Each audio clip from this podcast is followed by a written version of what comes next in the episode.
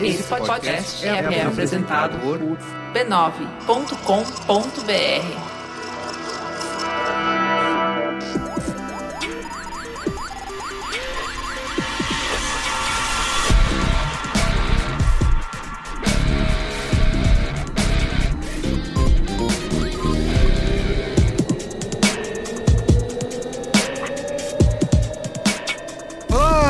Merigo, esse é o Braincast número 332. Estou aqui com Cristiano Dias, Boa noite, internet, boa noite, Brasil. Francisco Champs Olá. e Luiz Gino. Jovem.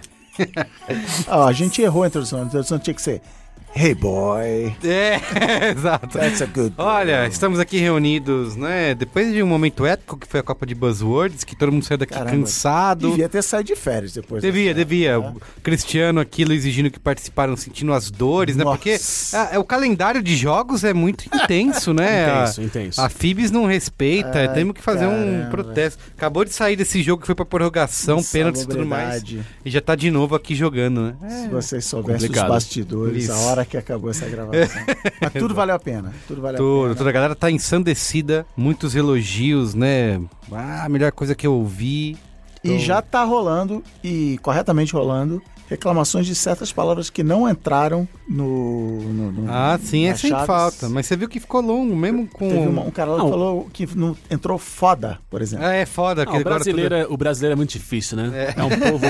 Tá desgraçado, tá fudido aí, afundado na lama, recebe uma pérola, que é esse episódio de Tá Buzzwords. satisfeito. e qual o primeiro comentário que tem que fazer? Você esqueceu da palavra tal. ah, camarada. Me ajuda a te ajudar, pô. Se você não ouviu, vai lá ouvir Copa de Buzzwords Ultimato, tá? Que tá incrível. E vale ouvir os, os dois, na verdade. Vale, Vale. ouvir o primeiro episódio. Primeiro, a o duologia. O clássico. Duologia. Que o Gino não ouviu, mas ele tá recomendando. Não tô recomendando, eu não vi. Mas ouve lá. O Merigo ouviu três vezes antes, do, antes do- da gravação do programa, que era pra chegar no clima. E depois ouviu o, o número dois, que realmente foi sensacional. Muito bem. Muito bom. Mas hoje, estamos reunidos aqui para falar de outro assunto. Um assunto que me é, né, preferido, predileto. Que é games! e nós vamos responder aqui qual é o melhor jogo da década e por que é Red Dead Redemption 2. Ótimo. Certo? É É isso. isso. Em homenagem a grandes figuras como Luiz Assuda, Isso. Ken Fujioka, Marco Melo. Marco Melo. Todo mundo fã de games. É isso aí. Ó, Vamos- Você já começou o programa falando é, levianidades, É. que é o maior jogo da vida. Da vida! Muito bem, olha só. Essa é uma discussão que vai ser feita aqui hoje. Se é da década ou se é da vida. Então é isso. Mas antes, quero aqui, ó, agradecer os nossos assinantes que fazem parte lá da Brinquesteria Gourmet. Aliás, que tem grupo no Facebook e no Telegram, né? A galera da Brinquesteria Gourmet que foi essencial, vital para a pauta É da. Copa de Buzzwords. Fizeram uma planilha, colaboraram. Então, para você fazer parte dessa egrégora, Pagaram por isso ainda. e é pagaram melhor por ainda. isso. Que é melhor ainda. Ajuda, trabalharam e pagaram. E receberam conteúdo exclusivo Receberam conteúdo exclusivo, que são as palavras que não foram sorteadas, elas, no, no elas balde sabem. gourmet, no balde isso, premium. Isso. Não, no balde premium todas foram sorteadas, Ah, é mas que era verdade. tinha o balde normal, padrão standard. É, as palavras que sobraram, eles receberam como conteúdo exclusivo o nosso áudio lendo essas palavras. E para você fazer parte, basta acessar b9.com.br barra assine, Boa. tá bom? Você assina, faz parte e Boa. colabora. E ajuda isso aí. E faz planilha. E paga a, a Fibs. A, Isso, a- paga FIBS. é, o papel, anuidade, tudo tem custo, né? Você o, o Gino leu aqui o preço lá do pote premium, É, você viu? Não é de Precisa graça. de- exatamente. O pote de- custou 18 reais, mas a minha leitura Isso. custou milhões. Precisa mais do que uma assinatura para poder pagar aquele É pote. isso, é por aí. Tá? Então você colabora.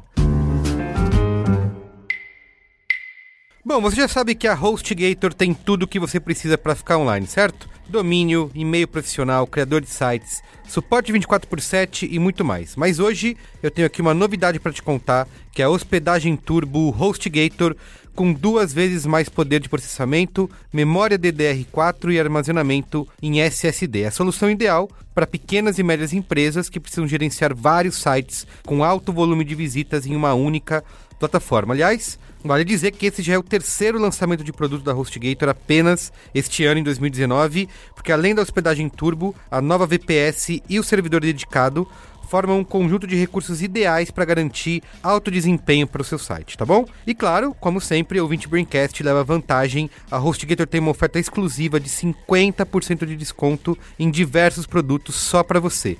Acesse hostgator.com.br barra B9, confira as condições e aproveite essa super oferta, tá? Vou colocar o link aí na descrição do post, mas ó, vou repetir para você, hostgator.com.br barra B9. Para falta de site, conte com a HostGator. Então é isso, vamos para a pauta? Vou pautar.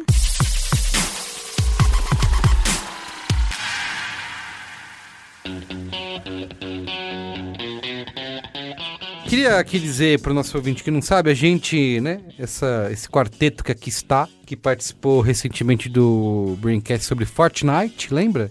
Eu não. Você não esteve? Eu não tava. Eu chamei a. A Bárbara a Bá. Gutierrez. Tava Você não tava mesmo? Nossos corações. Você não, Não. merece. Alguma coisa aconteceu que eu me desgracei e me fudi. Ah, era o Caio. Teixeira que tava, né? Tá vendo? Só era Ah, outro é, galã. era Era outro, outro, galã. outro galã da podosfera Isso, verdade. e da tritosfera e da estratosfera. Isso. Fortnite Muito mais tá bonito com do que eu, diga-se de passagem. Caio Teixeira tem uma sensualidade masculina no, no, A flor da pele. no bigode, ali tem um E tem faz crossfit. testosterona diferente. Faz crossfit também? Faz, faz. Aí é complicado. A gente Tava indo lá. tão bem. Tava bem. Ó, é bom lembrar, dizer para o nosso ouvinte que nós aqui, né, nós temos um grupo no Zipzop, né? Magazap Luiza. Isso. Magazap, Luiz. Muito bem. Se eles ainda não fizeram isso, já deveriam estar tá fazendo. É. Perdendo dinheiro. Isso. A gente tem um grupo lá onde a gente passou boa parte desse ano de 2019, né? Desde janeiro, dezembro do ano passado ainda. Passando por todos os meses. Todos os meses. Falando, pirando e chorando, se Surtando. emocionando, surtando com Red É Dead tipo Redemption o- 2. Uma coisa que eu tenho que citar todo o programa aqui, que é o maior filme já feito na história do cinema, Italian Spider-Man, que é isso, romance, aventura. Isso. e a gente viveu tão uns lindos momentos, né? Naquele grupo, discutindo e jogando. E mandando, tirando foto Tirando da a foto da televisão com o tela, celular. exatamente. Esperando o Gino terminar pra não dar spoiler, não estragar a É, surpresa. isso, isso vale deixar destacado aqui. Ex- existem duas explicações que podem caber nesse momento aqui pra explicar por que a gente tá fazendo esse programa de modo tão atrasado, entre aspas. Boa. Né? Já que é um jogo que foi lançado certo. No fim de 2018. no né? fim de 2018 e, e assim, para pra imaginar que quando um jogo é lançado, as empresas especializadas, né, os- as redações de, de sites, jornais, revistas, recebem o jogo normalmente com uma semana de antecedência e terminam o jogo antes do lançamento, para no dia do lançamento já ter um review feito, Isso. já ter uma... uma- uma- são pessoas pagas para fazer isso. É. né?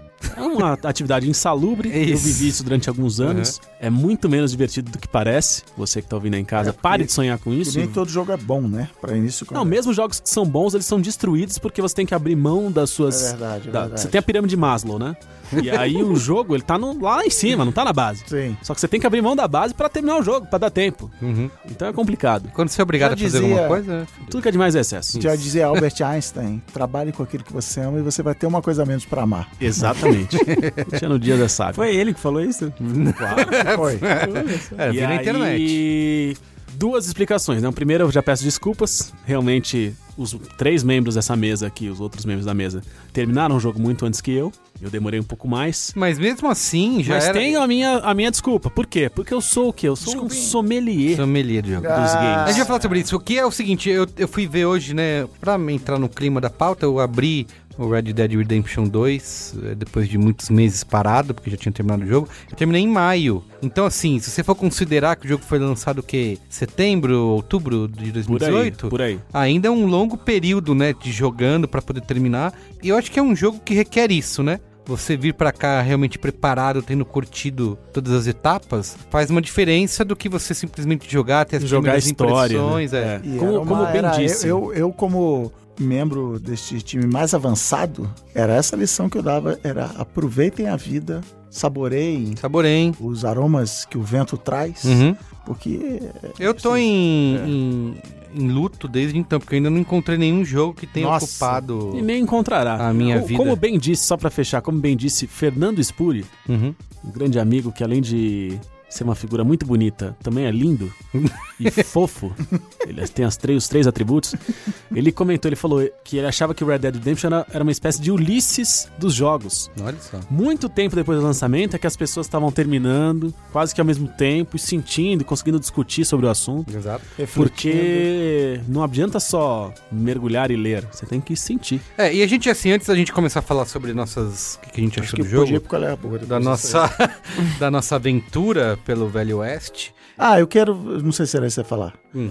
Mas eu quero destacar aqui uma frase que Luiz Gino falou quando ele deu esse jogo como qual é a boa. Eu assinei embaixo, com esse lápis 100% grafite aqui, que é: Eu não gosto de filme de Velho Oeste. Não vi Sérgio Leone. Não tô nem aí pra cowboy e tal. Mas esse jogo. Esse jogo eu também. de- é, eu vi bastante Sérgio Leone, mas eu não sou um cara fã de Velho Oeste, não. Também tendo a, a- a não gostar muito. Mas assim, ó, eu queria. Você um- deveria tatuar essa frase. Eu vivi muito Sérgio Leone. no antebraço, assim. Eu vi muito Sérgio Leone. É, não, eu gosto do, do, do filme da trilogia do, do dólar lá do, do estúdio. Mas eu não sou realmente fã de Velho Oeste. Inclusive, foi uma das dificuldades que eu tive com o primeiro jogo que eu vou contar. Mas antes disso, eu queria dar uma contextualizada aqui para ouvinte que não sabe do que se trata, né? O Red Dead Redemption Ah, 2. um ouvinte que não sabe do que se trata, vai pra casa. Aliás, o jogo foi Vai lançado. daqui. Foi lançado. Tá em no- casa. Vai não, fica aqui com a gente. Ele foi lançado no dia 26 de outubro do ano passado, então vai completar um ano. Tamo, Aniversário aí. um ano depois a gente Que tá a nossa aqui gravando. Pu- Publicado pela Rockstar, né, que é considerada a Pixar dos games, in- Pixar invertida É, dos isso que games, falar, né? que lançou GTA, né, da trilogia GTA, do Bully, que mais a Rockstar já fez? É, Lanoire? Lá é, Ele no lá ar. ele é no ar, incrível, olha Ó, só. vivi, vivi uma belíssima, uma belíssima experiência com ele aí no ar. Eu Fui também muito, fui adoro. muito feliz. Eu quase comprei de novo agora nesse Foi remake. eterno enquanto saiu. durou. É um dos jogos que você chorou ou não? Entra na não, lista? não é, não entra não. não entra, não. E a Rockstar lançou o Red Dead Redemption 2, né? Depois de muito hype, né? Porque o primeiro já tinha se tornado um ícone, né? O John Marston tinha se transformado num personagem ícone. E em duas semanas o jogo vendeu 17 milhões de cópias ao redor do mundo. A Rockstar diz que ela considera a maior abertura da história do entretenimento, né? No, no Instituto Rockstar. A Instituto Rockstar que nenhuma outra obra de entretenimento arrecadou tanto em tão pouco tempo. né? Tchim. Nem a Copa de Buzzwords Ultimato. Nem, nem isso. Não, Mas isso foi não. antes, né? Isso foi antes, isso foi antes. E... Esses números têm que ser atualizados. E agora, em agosto desse ano, né, o, mais, o número mais recente, a Rockstar divulgou que o Red Dead Redemption 2 vende- atingiu a marca de 25 milhões de cópias vendidas. Eu tava calmo, eu tava pacato, tava assim, não, sei lá, tava atribulado, tava abrindo a perna na época e tal. E aí fui ao shopping com o Alexandre Maron. Tinha lá na grande livraria amarela a caixinha. Porque eu falei assim, ah, vou chegar em casa, vou baixar tal. Eu falei, não, vou comprar Ca- agora. comprar caixinha. Vou sair Posso dizer como caixinha. que eu. Porque assim, o, o Red Dead Redemption 2 tinha já essa fama de que era um jogo gigantesco, que vai consumir sua vida e tal. E eu. Não, e vai ia consumir o HD do seu. Isso, é. também. E eu tinha prometido que eu ia primeiro jogar outros jogos clássicos do PlayStation que eu nunca tinha jogado e ia deixar Red Dead Redemption pra depois, porque eu sabia que ele ia me consumir a vida. Só que quando eu comprei o PlayStation 4, eu abri a caixa do PlayStation, tirei o console, tinha dois jogos dentro, que inesperados, que eu não sabia. Ah, olha. Overwatch, que tá até hoje no plástico, não abri, e Red Dead Redemption 2. Nossa! Exato! Caraca! Eu falei, pelo preço do jogo, o cara que me mandou, sei lá, comprei na Amazon lá, não sei qual, não lembro qual é a loja, qual foi o vendedor, mas ele mandou. Tava lá dentro da Caraca, caixa. Esse cara te ama. Pois é, eu falei, não entendi isso. Eu falei, pô, porque só esse, o preço que eu gastaria em comprar o jogo, 200 Nossa, e... 200 e blá, ué. Exato, é um tipo um desconto no, no vídeo, no console. Viu? E aí eu fui obrigado, né, com vocês já jogando e pirando, a começar antes do planejado.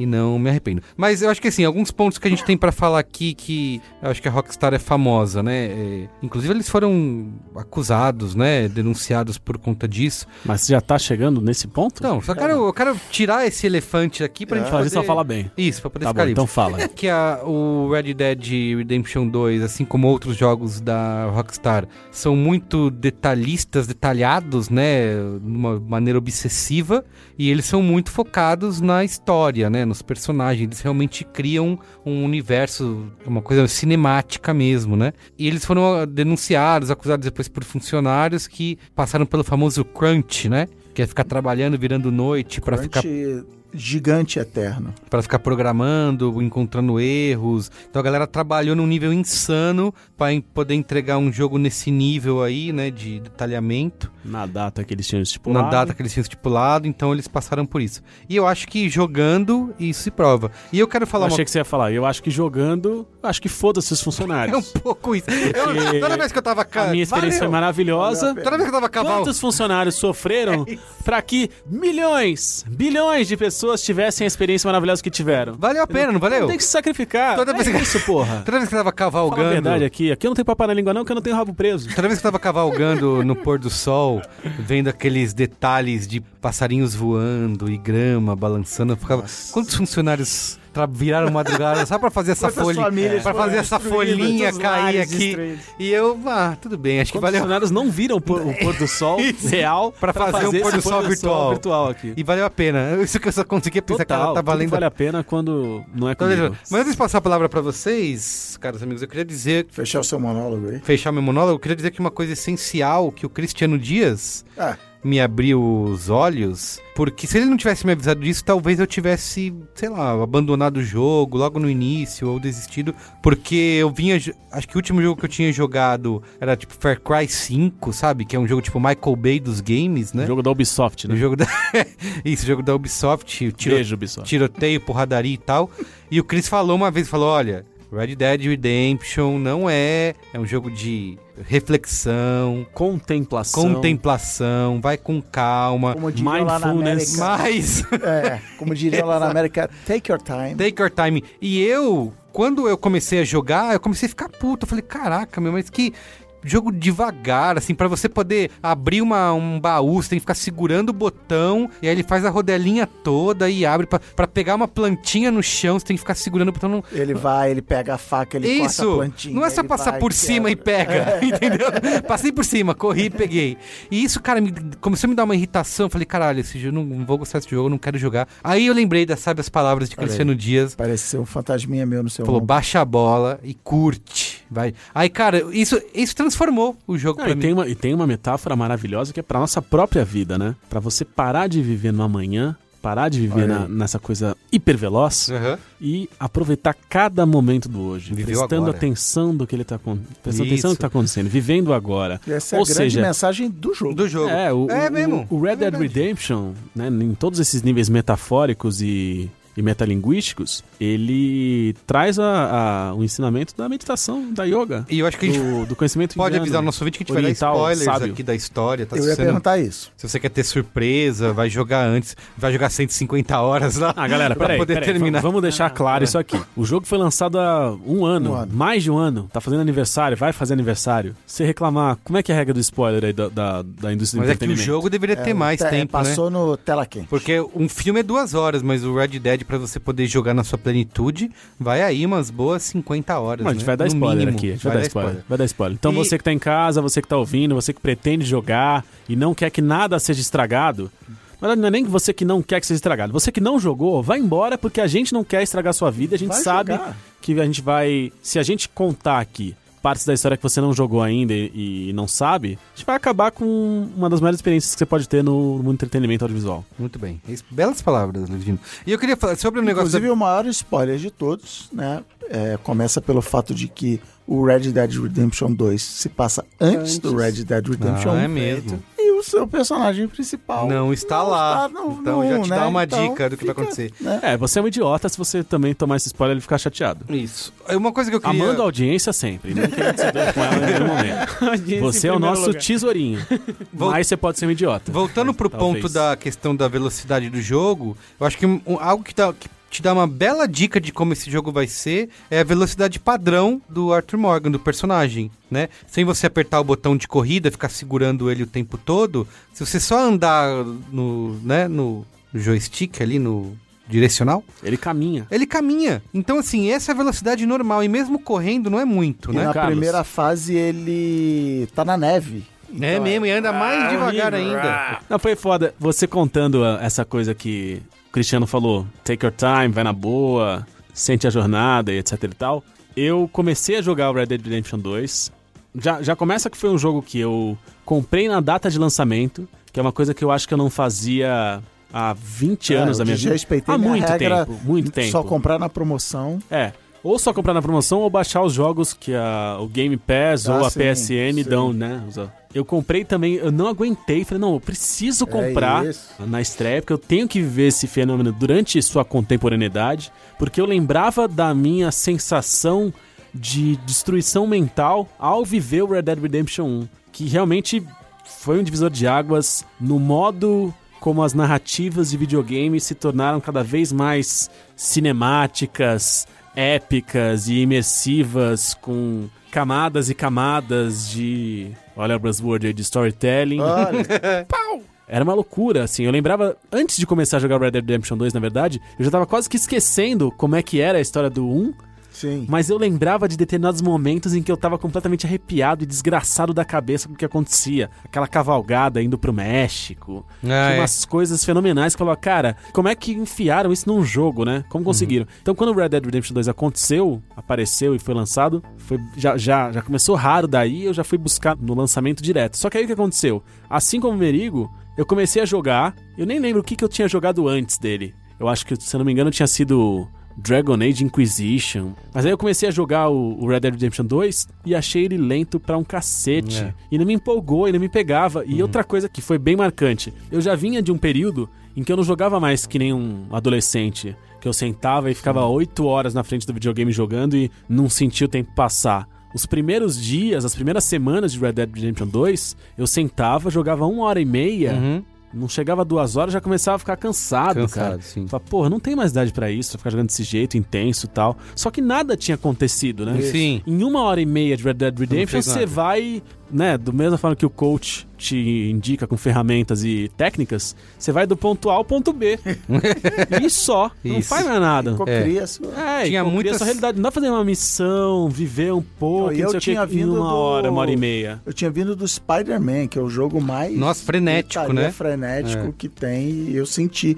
E o Adriano Brandão, eu lembro dele na época comentando que ele também tinha jogado Spider-Man, e ele falou: não consigo jogar o Red- por causa do, do, do ritmo. Ele foi jogar alguma outra coisa pra depois voltar. É isso que o Gino falou. Eu lembro de várias sessões de jogos, assim, sei lá, de. um- ah, vou jogar um pouco. Tem um tempinho aqui, vou jogar, né? Tipo, tenho quatro horas pra jogar videogame. Isso, vou jogar. Aí você passou essas quatro horas, você não cumpriu uma missão. Eu fiquei só andando de um lado pro outro. Mas se divertir. Divertir assim, viver. Um É por- eu acho que a melhor definição do que é o Red Dead Redemption 2 é que ele é um simulador de Velho Cara, Oeste, é né? isso. Porque eu ia falar. Porque uma das coisas que acontecia, você fala, ah, vou ali, sei lá, e você tá passando, acontece um, um negócio completamente aleatório, tipo, um cara sendo preso, Uhum. passa uma carruagem, a pessoa gritando, me solta, socorro! Pessoas te pedem carona, pedem informação, tem o, como é que é o, o nome do, do maluquinho lá que, que tá perdido lá, o... Gavin! Gavin! Nossa, é mesmo. Tem Have you seen Gavin? Gavin. Gavin! Então, é isso que eu ia perguntar. Se a gente tá falando tanto que ele é lento e que é longo, Uhum. e que moroso, começo e ah, vou desistir, por que que a gente, a pessoa que tá nos ouvindo tem que acreditar que esse é o melhor jogo já feito na história da humanidade e a gente tá aposentado agora? Cara, pra mim, o que aconteceu essa- foi... A pessoa tem que confiar na gente. É, Não. primeiro que nós Então, somos os maiores pro- qual- qual é especialistas em É. qualquer assunto. Mas assim, pra mim o que aconteceu? Eu cheguei ao jogo e eu não tava entendendo aquele mundo. Eu precisei de uma curva de aprendizagem pra entender o que aquele mundo era e como eu ia viver dentro dele. Uhum. Então assim, eu comecei a jogar, fosse fazendo a missão da quest principal, fosse fazendo missões secundárias de ah, cace tantos animais X, pesque tantas trutas no lago, não sei das quantas. O que quer que seja que eu estivesse fazendo, demorou pra eu entender o ritmo do mundo, e demorou pra eu me sentir confortável, no Confortável, mundo. demora, demora. Entendeu? Até Essa- porque, essa foi a Até questão. porque ele não tinha ambiente em nada, ele te joga no meio do negócio, tá já tá lá caído, acontecendo. é. Não tem tutorial, entendeu? Demorou muito Ah, tempo tem- pra eu. tem Não, tem o tutorialzinho. Tem o tutorialzinho. Não, é a base, na neve tipo... lá, lá na neve lá. Tutorial bola rolando. É, é uma... É É, isso, rolando. isso, boa. tutorial bola rolando. Bem, Mas assim, entendi. demorou muito pra eu me sentir confortável no mundo do tipo, cara, essa é a velocidade que eu vou demorar pra chegar em tais lugares. É todo esse tipo de ação que eu preciso fazer pra conseguir comida, pra trabalhar dentro do acampamento, que a gente vai chegar nesse, nesse tema fundamental. Ah, isso É, é esse é o tempo que vai demorar pra eu fazer uma missão. É esse tempo que vai demorar pra eu buscar um negócio raro, não sei o quê, que tudo era muito devagar e se acostumar com tudo que fazia eu me sentir comandos e tudo, tudo que me fazia sentir confortável ali. Demorou demais para me sentir confortável no mundo. A partir do momento que eu tava confortável no mundo do Red Dead Redemption 2, era uma desgraça, porque aí esse período que eu passava uma hora e ficava cansado de jogar videogame, passou pra. virou períodos de 8 horas em que eu saía de lá e falava, putz, eu não tô mais no meu mundo. O meu mundo gostoso de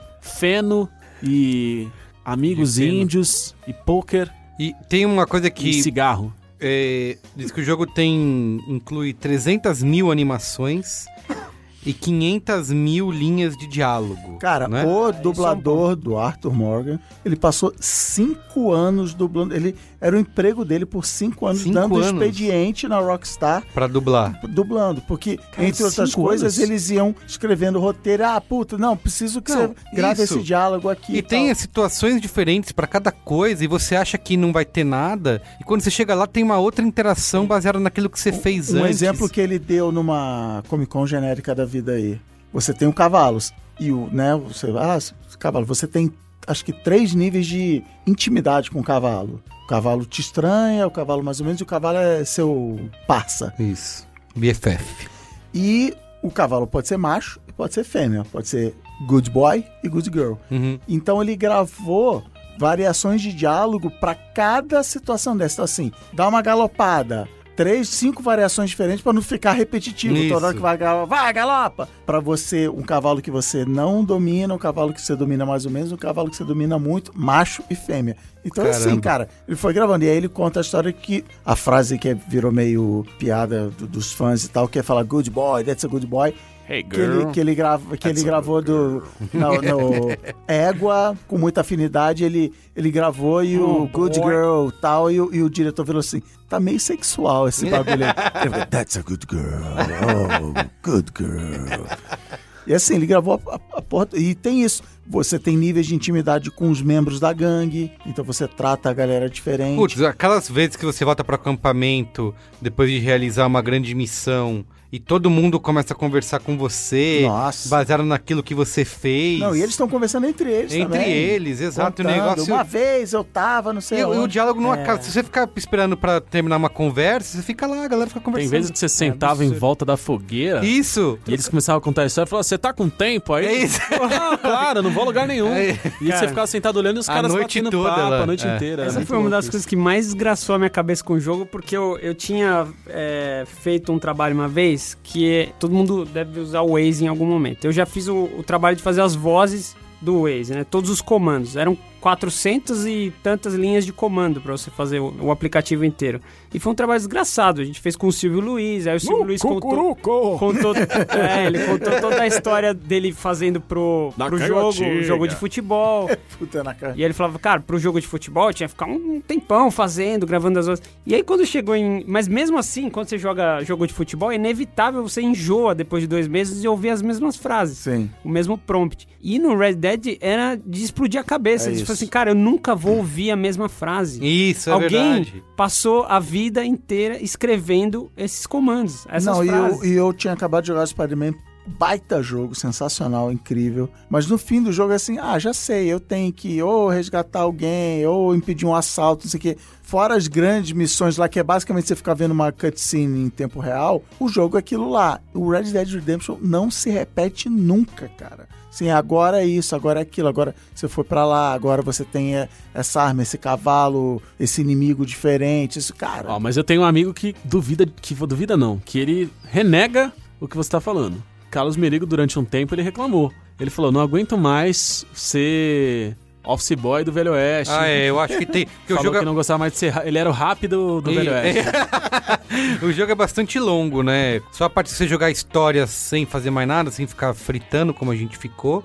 Muitas vezes é uma, é uma média de 60 horas pra você terminar. São seis capítulos, né? Fora dois prólogos. E nessa meiuca do quinto capítulo aí, eu achei uma, uma encheção de linguiça, né? Isso que você falou, muitas missões sendo rápido do Velho Oeste. Mas até quando, quando ele chega no sexto, você fala, caramba, agora, agora sim, né? Mas você tinha que Tipo, ficar levando coisa do ponto A pro ponto B, Tinha né? muito isso. Do tipo, você chegava no lugar e falava assim, ah, aí vem uma puta história, né? Um puta roteiro. Não, porque o, o camarada, o Billy the Kid, não sei o que, matou não sei quem, então você tem que ir Agora lá tá no falar. céu. É, ele que já morreu. tem que ir lá, falar com ele, aí você fala com a pessoa, fala, é, leva essa carta aqui pra não sei quem. Aí você leva a carta. Isso. tá? É, eu não quero essa aqui não, leva pra não sei o que lá. e aí Isso, você isso. fica cavalgando, levando É, coisa, é, é, um negócio meio... Mas Mas- jogaram em português? Não, não, é tá. só porque... Não, eu joguei. pra- Não é dublado. É, não tem dublagem, ele só tem legenda, né? Até porque imagina, se o cara levou Imagina, cinco anos é, gravando, imagina dublar. Não, no Brasil o ia demorar cinco semanas, né? Ah, é? Ia dublar no. Daquele jeito. Aliás, vocês que estão ouvindo o programa e são de empresas de dublagem de games, não hesitem em me convidar. Então, a indústria tá perdendo muito Também em não me convidar pra fazer uma participação especial. Qual é a boa? Não, que- cadê as, emo... cara, Mas as essas- emoções que vocês Não, estavam essa- essas questões de que você falou de ponto A ao ponto B, eu senti muito no online. Uhum. Na história, acho que nem tanto assim, mas no online tinha é muito. só basicamente isso. Tinha né? muito disso, tinha muita. Mas assim, todos esses buracos que o roteiro não tinha de sofisticação no online, eu acho que eram preenchidos através dos laços de amizade Olha aí. e de beleza de relacionamento entre pessoas que era construído através dos headphones e headsets. Uma coisa que eu acho que esse jogo tem essa combinação perfeita, né, entre a história e a- a- o mundo, né, completamente conectado de você, é, sei lá, teve um detalhe muito bobo que eu no- quando eu tava jogando eu eu vi que eu tinha uma missão que era numa cabana e eu já tinha, antes de me darem essa missão, já tinha ido nessa cabana, tinha assaltado lá a galera. E aí, pouco tempo depois, eu tinha uma missão que era justamente nesse mesmo lugar. E aí tem. Eu falei, puta, eu já fui lá, ele tá me dando a mesma missão. Será que eles vão simplesmente fingir que não aconteceu nada? Porque qualquer jogo pode fazer isso. Não, foda-se, né? Finge que não Você aconteceu mandou, nada. sei lá, também. É, exato. Finge que não aconteceu nada. Mas quando eu cheguei lá com o Arthur Morgan, ele fala assim: esse lugar me é familiar. Eu falei, puta que foda. tipo, uma coisa besta, sabe? Alguém pensou em gravar uma frase, uma. não, mas é pior que isso, que uma, uma das coisas que a Rockstar se orgulha muito é, tipo, as pessoas que vivem naquele mundo são, entre aspas, reais. Então, tipo assim, se você tá andando aleatoriamente de cavalo, você mata um, um cara, aquele cara tem uma família, ele trabalha no lugar, então você chega na cidade, alguém fala, não, porque meu marido morreu, não sei o Isso, que é, tal, é. assim, tá tudo conectado. E pra mim, o, o ápice disso era aquela casa que estava sendo construída perto de Valentine, que eu já tinha, eu passava lá pra ver meus Ah, amigos construindo sim. a casa lá. E o cara, esses meus filhos, um bando de vagabundo e tal. Tipo, a vida tava seguindo e você fazendo coisas e tal, e a, a- sei lá, a obra subindo, aí lá em Valentine estavam construindo uma casa ali na esquina, perto do estábulo, a obra sobe, você encontra o cara, o cara. Cara, os personagens têm suas vidas e você é um mundo aberto, você pode matar quem você quiser e tal. É, é- é- cara, é impressionante o trabalho que os caras fizeram. E eu acho que tem essa capacidade de. Com filme eu acho muito mais fácil e tal. Mas com jogo, pra mim, é muito difícil, quase impossível me fazer eu me emocionar, sabe? Assim, ter. Você, você se importar com os personagens. exato, fazer você ficar com medo de, puta, agora esse cara vai morrer, vão matar. Eu tava o tempo todo lá esperando o, o Dutch quando ia ser a hora que ele ia morrer. Então, isso tem um negócio foda, né? Porque como o Red Dead Redemption 1 já tinha acontecido, Isso, que é ali que ele é E- assassinado. é, a gente sabe da jornada de Já sabe acredito quem eu, Tá e quem não tá. É, acredito eu que a grande maioria dos jogadores do Red Dead Redemption 2, quando foram começar o jogo, o mínimo que eles fizeram por já ter jogado Red Dead, Red Dead Redemption 1, é foda de falar É, rápido quando a gente cara. tomou Red cachaça, Dead. né? Red É Dead. difícil. Red Dead, Red Dead. O, o que eu imagino é que no Arthur- mínimo eles foram ler aqueles recaps, Ah, aqueles... aliás, vamos fazer aquelas- a brincadeira que a gente fez na Copa de Bozo. Você não precisa ter jogado um pra jogar o dois. Vai no YouTube ver esses Vê o recaps aí recap, que, o, é. que a gente tá falando. É, mas eu acredito que todo mundo viu isso. E assim, quando você assiste tudo, você lembra quem tá na história. Quem tá na história é quem ficou vivo, né? Depois do Red Dead Redemption 2. Então, assim, você começa o jogo e você fala, cara, esse cara não tava. Então ele vai morrer. E tem os que você sabe que, que, que, sei lá, mencionaram no 2 que ele já tinha morrido. E tem os que estão vivos no 2. Você mata no 2, morre no 1, um, você mata no 1. Um. Então, assim, você sabe mais ou menos o que vai acontecer. Isso não é bem um spoiler, mas você fica desgraçado em quando essas coisas vão acontecer. E- e- Como elas vão acontecer, por que elas vão acontecer. E tem uma coisa que é muito foda, que assim, o, o primeiro jogo é uma história de vingança do John Marston, que se sentiu traído pelo Dutch Por essa gangue. e pela gangue inteira que largou ele pra morrer. E pensavam que ele tinha morrido, pensavam que tinha se fudido e tal, mas ele tava vivo, tava tentando tocar a vida dele como um rancheiro, boa praça e, e de boa índole, e ele é trazido de volta, né? Pull me back. They pull me back. E aí isso acontece. Então, assim, você fica. O jogo começa, em vários momentos a galera tá de boa, os relacionamentos estão bons, você fala, cara, quando que vai desandar? É. Por que vai desandar? Como vai desandar? E você fica nessa ansiedade de tudo que vai acontecer. E é, é bonito. E Isso, é, aí isso é fica, gostoso. fica a minha dica pra quem não jogou, quando chegar na- no acampamento que é na beira do lago, Fique lá, aproveita. fique lá. Aproveita a a vida vida. é boa. É. Ali tá uma delícia, né?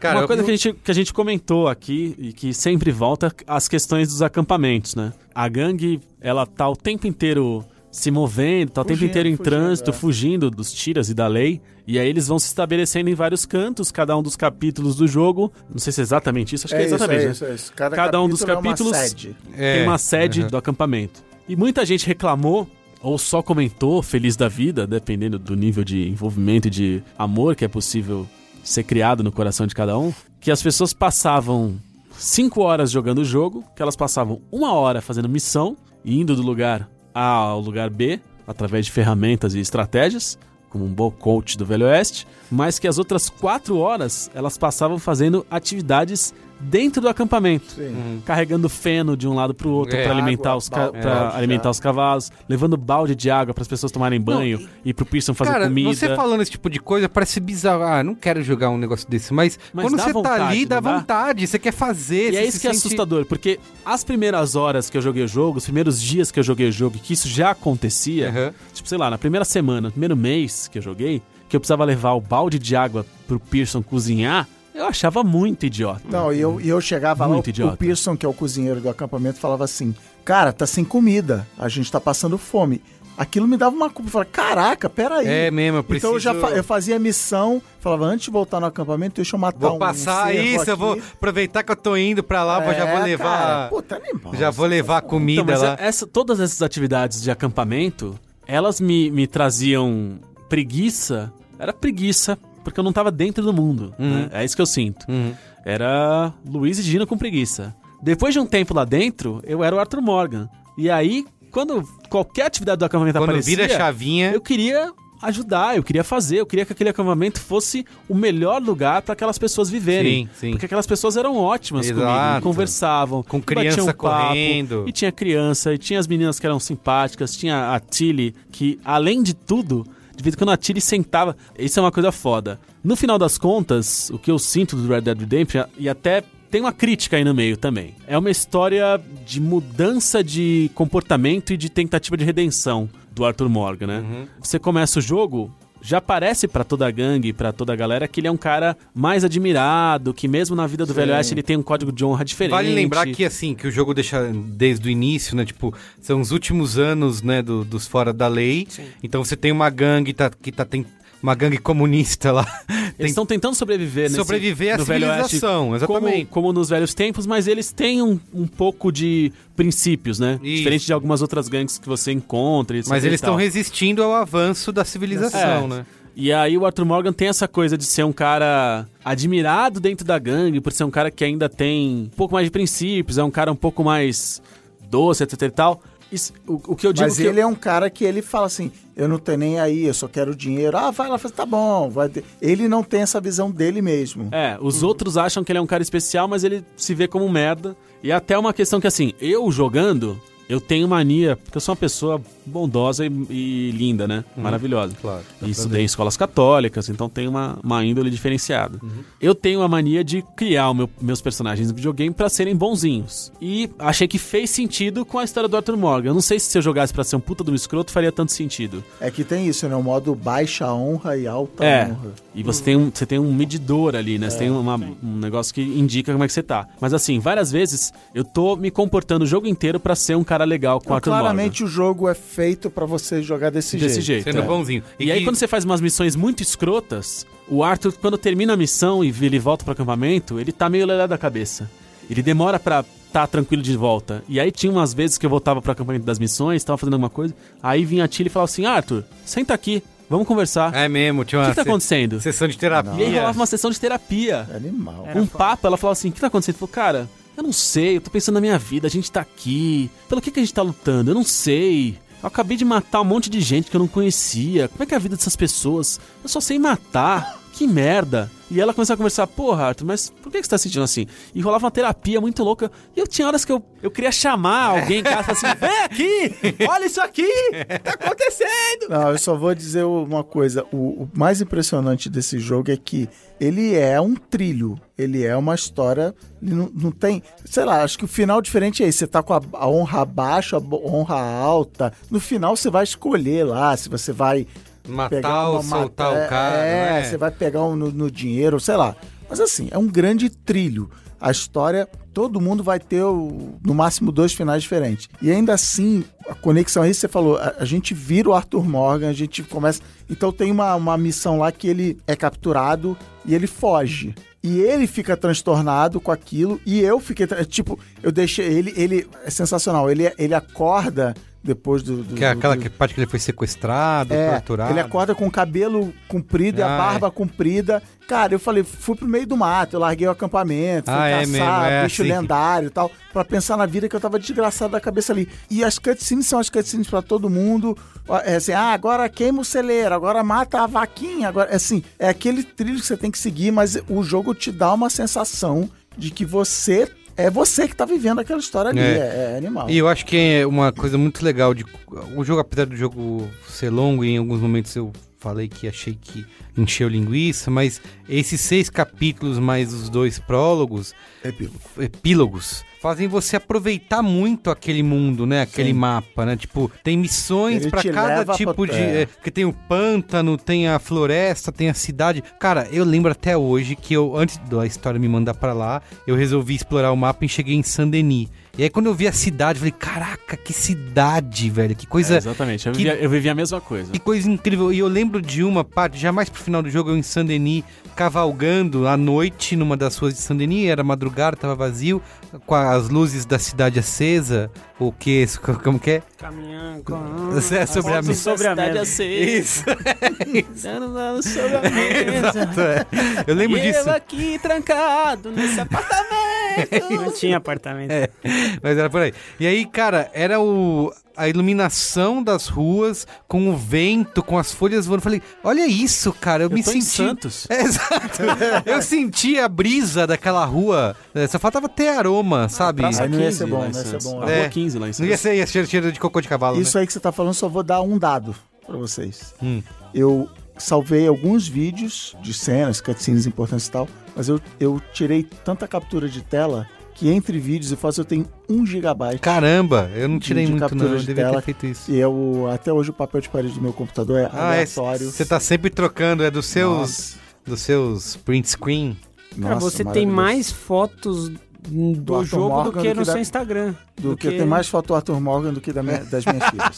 Legal, Cristiano, muito bom. Vamos conversar sobre isso na semana que vem. A doutora Joana. Eu queria falar sobre aquelas... Essa, essa coisa que você falou de você ter descoberto Saint-Denis, isso pra mim é um termômetro provavelmente doentio do que essa imersão no jogo causa. Eu não sabia o que, que tinha pra aquele lado, eu tava num outro canto do mapa, e aí um dia, nessa onda de, cara, eu vou pegar meu cavalo e vou dar uma Vou andar, cavalgada e exato. vou ver o que, que o mundo tem pra me E oferecer. é bom dizer que o mundo é quase todo aberto, tirando uma parte que ela só vai ser importante pro capítulo, pro epílogo, né? É. É, E que é muito bem. É muito, muito bem, feito, né? A é, maneira que tipo, você pode acessar proibida, né? Isso, exato. Ele te proíbe de uma maneira para não ficar na cara, né? Mas. E depois de um é tempo a você parte- percebe. Essa parte do mapa que tá bloqueada é onde se passa o Red Dead Redemption Dentro de 1. um Bla- e aí, Blackwater. quando finalmente abre, eu fico andando. Cara, foi um festival de flashbacks. É mesmo, é. é. então. E é muito foda você ver partes da cidade sendo construídas. Exatamente. "Caralho". Nossa, Passa por armadilho. Isso, armadilho, Ei, é cara. mesmo.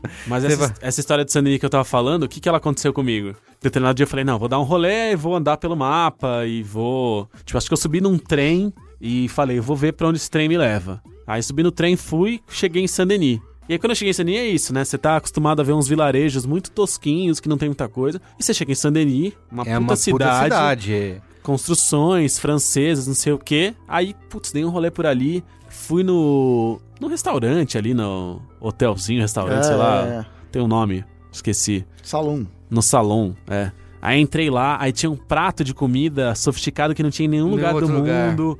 As roupas do lugar eram É mais mesmo? sofisticadas e bonitas que qualquer outro lugar do mundo. Não, eu fui na loja e comprei uma cartola na hora. Tudo muito legal. Aí o que, que eu fiz? Eu fui jogando e eu até demorava, né, pra seguir na história, porque tava muito envolvido com as side quests, A com as, miss- com as missões paralelas e com tudo que tava acontecendo. Só que todas as vezes que eu sentia que eu ou o personagem, eu não sabia mais qual era a separação entre um e outro, precisava de um tempo só pra mim, eu falava assim, quer saber? Agora eu vou pegar meu cavalo e eu vou lá pra Saint-Denis, que lá ninguém me conhece, lá não tem problema, eu faço o que eu quero, eu tomo um bom banho, Vai no teatro, vou no, cinema. teatro, vou no cinema, dou uma O descansada, barbeiro de lá, gente como, boa. como uma- uma- um prato de camarão e uma carne boa, um corte, Um momento só pra, um corte só pra top, você, né? não é? Tem um momento só pra mim, compro umas roupinhas, depois eu volto pra vida que eu tenho. Sim. Então era ridículo que assim, eu chegava em... Você vai criando... O mundo é tão amplo que ele te dá a possibilidade de criar essas narrativas doentias, paralelas, que, É cara, isso. adicionam muito pro mundo. Uhum. Então assim, eu tinha essa história de ir pra Saint-Denis, curtir, e quando eu chegava em Saint-Denis eu trocava de roupa. Isso, E eu isso. Ah, cortava é mesmo, o cabelo ia, ia andar, é Ah, verdade, pra viver verdade. como a galera Como a de Saint-Denis. galera, exatamente, não vão andar Isso todo... é. Tomara que Mas a mulher não aquela- esteja ouvindo isso agora. Com aquela culpa de que você não. Você era uma farsa. É, exatamente. Vivendo uma vida dupla. Tem uma Um coisa que, uma crítica que a gente comentou na época, Gino, que é sobre o dinheiro, né? Que no começo é um pouquinho difícil ali, você meio que não tem dinheiro pra fazer nada, mas rapidamente você, fazendo as missões, você meio que enriquece. Muito rápido, no todo- jogo e Todo jogo. É, esse é um problema. E aí você pode comprar qualquer coisa que você quiser. Eu lembro, você comentou da loja de roupa. Quando eu fui, comprei tudo, me dá o melhor do melhor. Aí não preciso ficar escolhendo, porque. é, e você. E, e conforme- quando você morre no jogo ou é preso, você é muito pouco punido, né? Você não perde Muito pouco. Isso é, isso é meio. Isso é coisa de millennial babaca, né?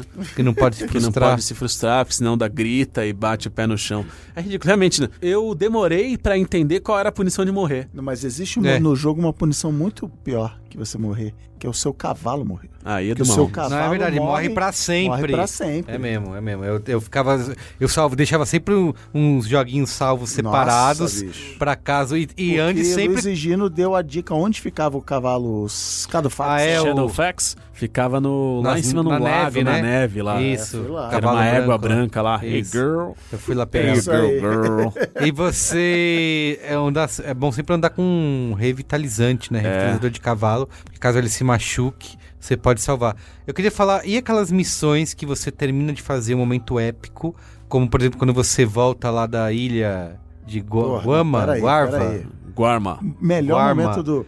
Tem a música E- do metrô, eu vou botar aqui. Melhor e aí momento você do- do chega tocando a música do... Como é o nome dele? D'Angelo. D'Angelo, é. Unshaken. Cara, Cara, meu! ai, cadê- eu cadê fui cavalgando aquilo ali.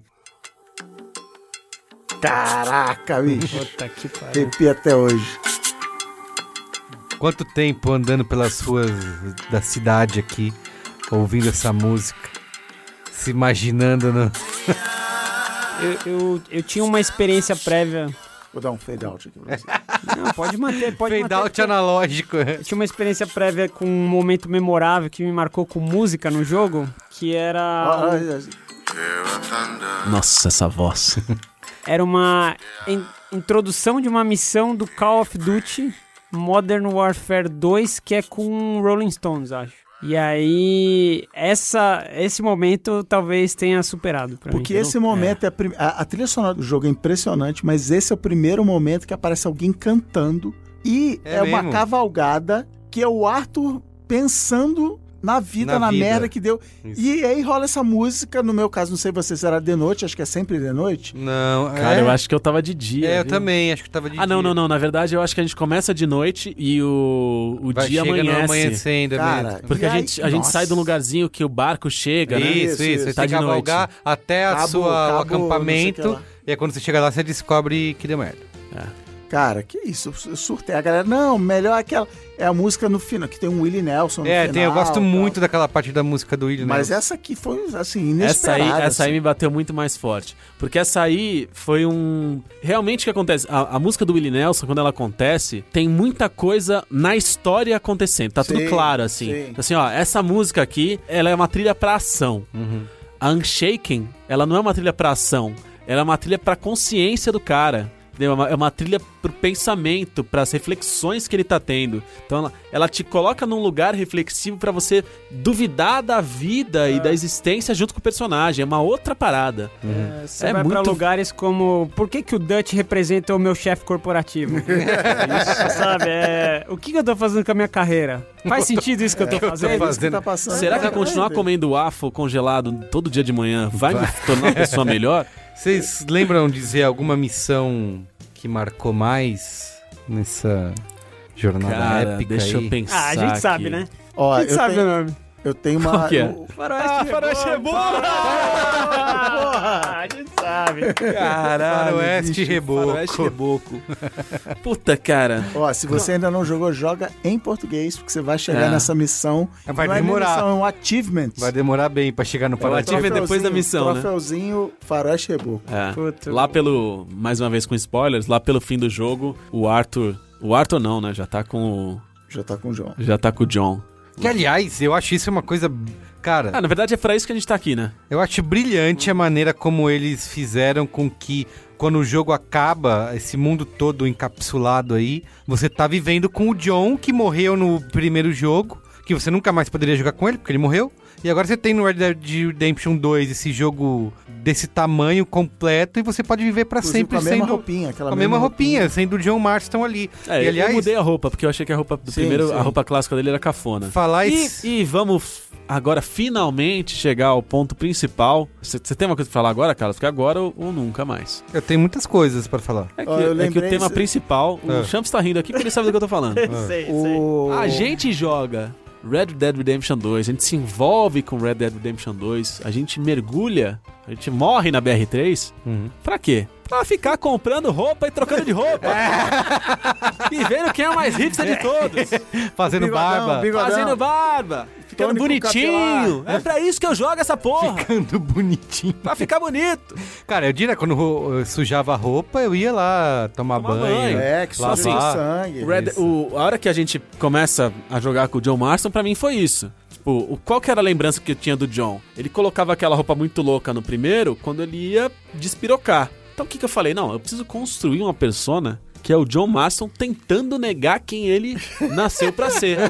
E, cara, vamos ser sinceros. Se você tá tentando virar um rancheiro, um fazendeiro, você não vai colocar aquele, aquela roupa de mau caráter, de mal criado, Isso. né? De menino mal. Você vai colocar uma roupa de pai de família. Tem a, a, Então, a missão eu- que você vai pedir empréstimo no banco, né? É, Você tem que Então eu criei duas vestimentas pra ele. Uma pra quando ele tá na cidade, indo pra cidade, e outra quando ele tá no rancho. Mas o- a interface do jogo te facilita isso. Você É, tem, você tipo, tem- trocar. roupas diferentes. Até porque tem, tem onde tá calor, você pode ter que usar roupa de calor, senão que, é, seu que é- que personagem... é maravilhoso. que é E onde tá maravilhoso. frio, você tem que pôr roupa de frio, senão você também... Parece que é uma coisa É. tão besta, né? Mas é, É. tão legal isso. É, de pensar de, puta, agora, agora nevou, agora Tem fudeu. que Se tá eu não botar o roupa- casaco, eu vou morrer. Exatamente. E a você Rockstar- planejar essa. Eu vou essas- até lá, eu vou Assim, até ó, lá. eu vou até lá, então deixa eu passar na loja de roupa antes pra comprar um belo conjunto agora com casacão vermelho de Vison, não é? E, puta, isso é emocionante Se- demais, é se pra isso que eu jogo. A Rockstar mandasse pra gente um relatório da nossa performance pós-jogo, dizendo assim: olha, tá aqui o Carlos, Cristiano e Gino, um gráfico pizza de como você gastou seu tempo no jogo.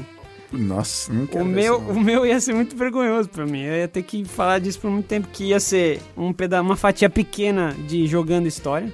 Dando tiro. É, jogando modo história. Fazendo o que deve ser feito. Aham. Uma fatia um pouco maior andando no acampamento. Uma fatia maior de participando de festinhas do acampamento. Nossa, Nossa. Eu ficava na festinha do Até o acampamento Todo mundo dormir! até amanhecer. Bêbado. Enquanto não caía todo mundo, festinha no ainda acampamento. ficava atrás do povo lá. Karen, vem cá, Karen. Eu não vinha, né? Eu ia embora. E aí revela um, um pouco do um- uma coisa minha pessoal que é horrível, que me envergonha porque assim, eu sempre odiei festa de firma. E quando eu tinha que participar forçadamente, eu tinha, eu ia porque eu queria ver alguém se dando mal, alguém fazendo alguma coisa que ia se arrepender e eu queria estar presente. Então eu ficava na festinha do jogo até eu descobrir alguma merda. Ou seja, alguém vai fazer alguma merda. E descobria, né? E descobria, sempre acontece. E aí, um pedaço maior da pizza ia ser pra poker. E o maior, quase totalidade da pizza, Conta- ia ser escolhendo a roupa e o corte de cabelo pra combinar. Conta agora um pouco sobre essa sua experiência no poker do Red Dead Redemption 2, Champs. É normal, gente. Não é normal, não. Não é não. Vocês não podem tratar isso como se fosse uma anomalia. É um jogo dentro do jogo. Poker é um grande esporte, tá? É, Esporte da mente. E eu, às vezes, é, isso desde o 1, eu até chegava a fazer compras, a preparar comida, a preparar uma bebida pra passar a noite jogando poker. Comida e bebida do mundo real, você tá falando. mundo real, pra eu jogar poker dentro... no mundo nossa, virtual. Pra jogar poker no Red Dead Redemption. E aí, às vezes, eu entrava numa... Sentava numa mesa e saía amanhecendo. Porque uma vez que você sentou na mesa, você precisa ganhar. Você precisa tirar todo mundo da mesa. Conversar isso. Acabava é em isso, tiroteio ou não? Quando você perdia, saía atirando todo mundo. Quando eu era jovem, no Red Dead Redemption 1 já acabou em morte. Tinha um, tinha um Mas lugar eu trabalhei, do eu cresci, eu... Tinha eu... um lugar do um que você jogava que era um, era um lugar muito Perigoso. lamacento e perigoso, É, não tinha? Era uma Esse- vila muito perigosa. É, esse lugar que pegava fogo, né? Então, No 2, onde você jogava mais? Saint-Denis? no 2... É, Saint-Denis. Saint-Denis era mais... A mesa, as apostas eram mais altas, os caras eram... é, Era um nível mais difícil. Sabe Então- qual foi o meu momento mais memorável do jogo? Acho que não é uma missão. Tava ali na- no grande estado de Lemoyne, onde fica Saint-Denis, pantanoso, É mesmo. escravocrata, o, o sul. E andando de cavalo à noite vejo uma fogueira, homens de grandes mantos brancos Ah, mesmo. Isso é bom demais, se, hein? se dirigindo a uma cruz. Cara, eu olhei, pensei, peguei minha banana de dinamite.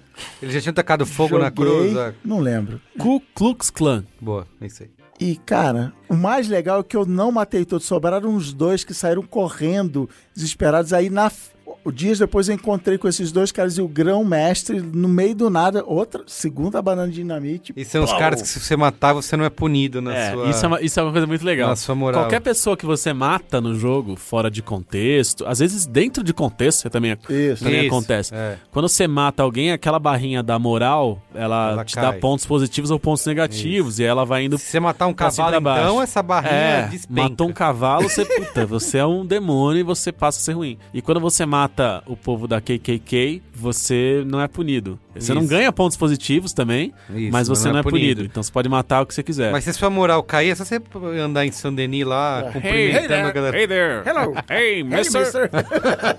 Hello, lady. É, mas era massa. E, a- e o KKK você encontrava várias vezes, né? Encontrava. Eu, só E encontrei, tinha, eu fui tão eficiente que eu só encontrei Não, duas eu, vezes. eu encontrei várias e vezes. tinha o cara parecido com o Hitler na, em Saint-Denis. Nossa. que é o- Ah, é, o higienista, né? higienista, Esse é. também não deu, não deu em nada. Você a polícia veio atrás de mim.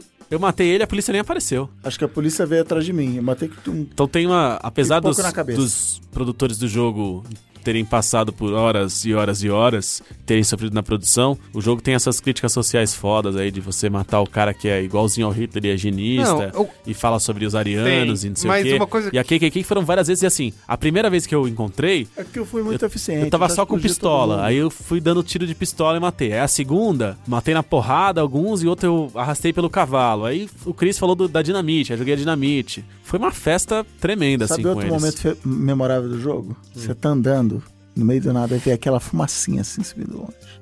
E aí você vai lá ver o que Ah, é. eu vou lá ver se não são os, os O'Driscolls. É, as Hey, gangues, né?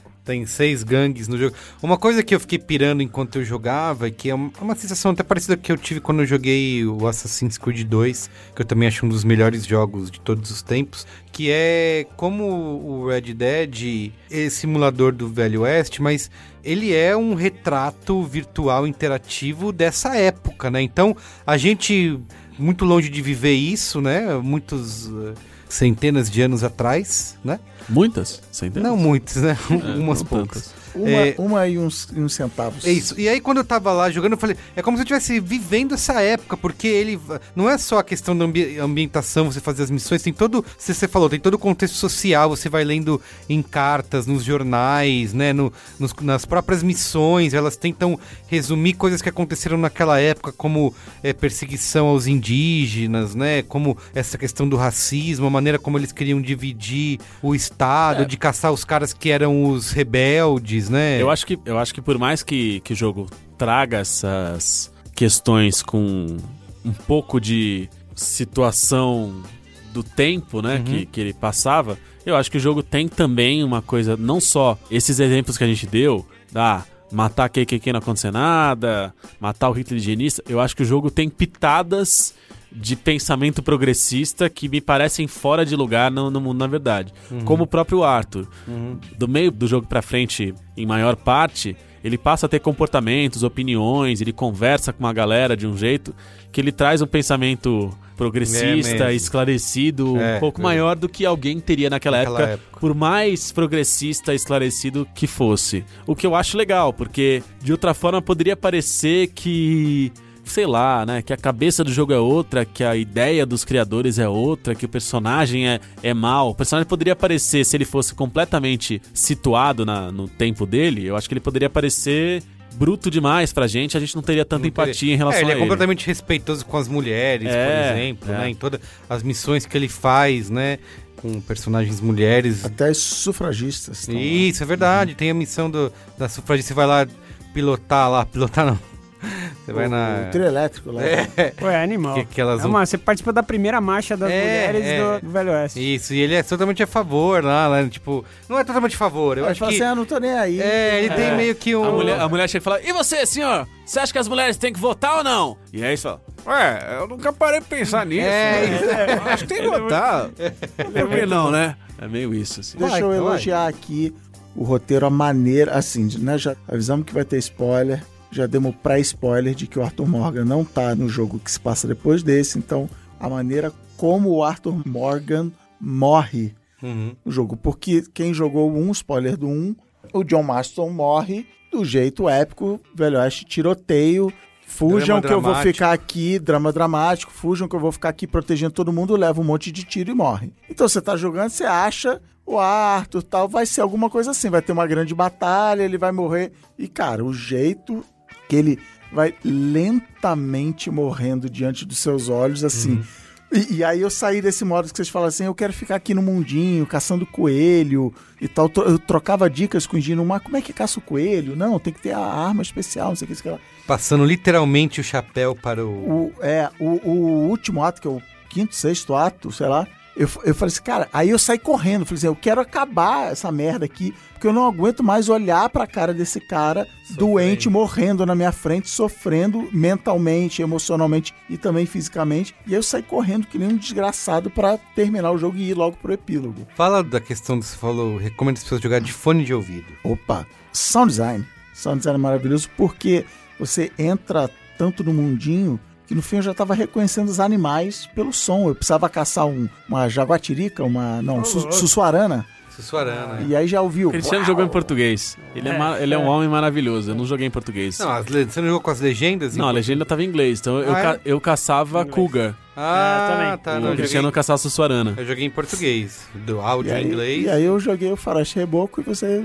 É, não jogou. Não, não, não, mas o troféu vem Faroeste Reboco. Ah, se Ah, é? seu... troféu em português. Olha vem- aí. Entendi. Bem, bem E aí eu reconheci os barulhos, é, animais menores, maiores e tal, cara. De onde design- ele tá vindo. A, a chuva, tá vindo, pô, vai chover. Nossa, tal. isso é outra coisa, cara. A mudança de clima, né, do, do jogo. De... Teve uma missão, uma- não era missão, já tinha terminado a missão. Eu tava lá no canto do mapa, assim, no canto nordeste do mapa.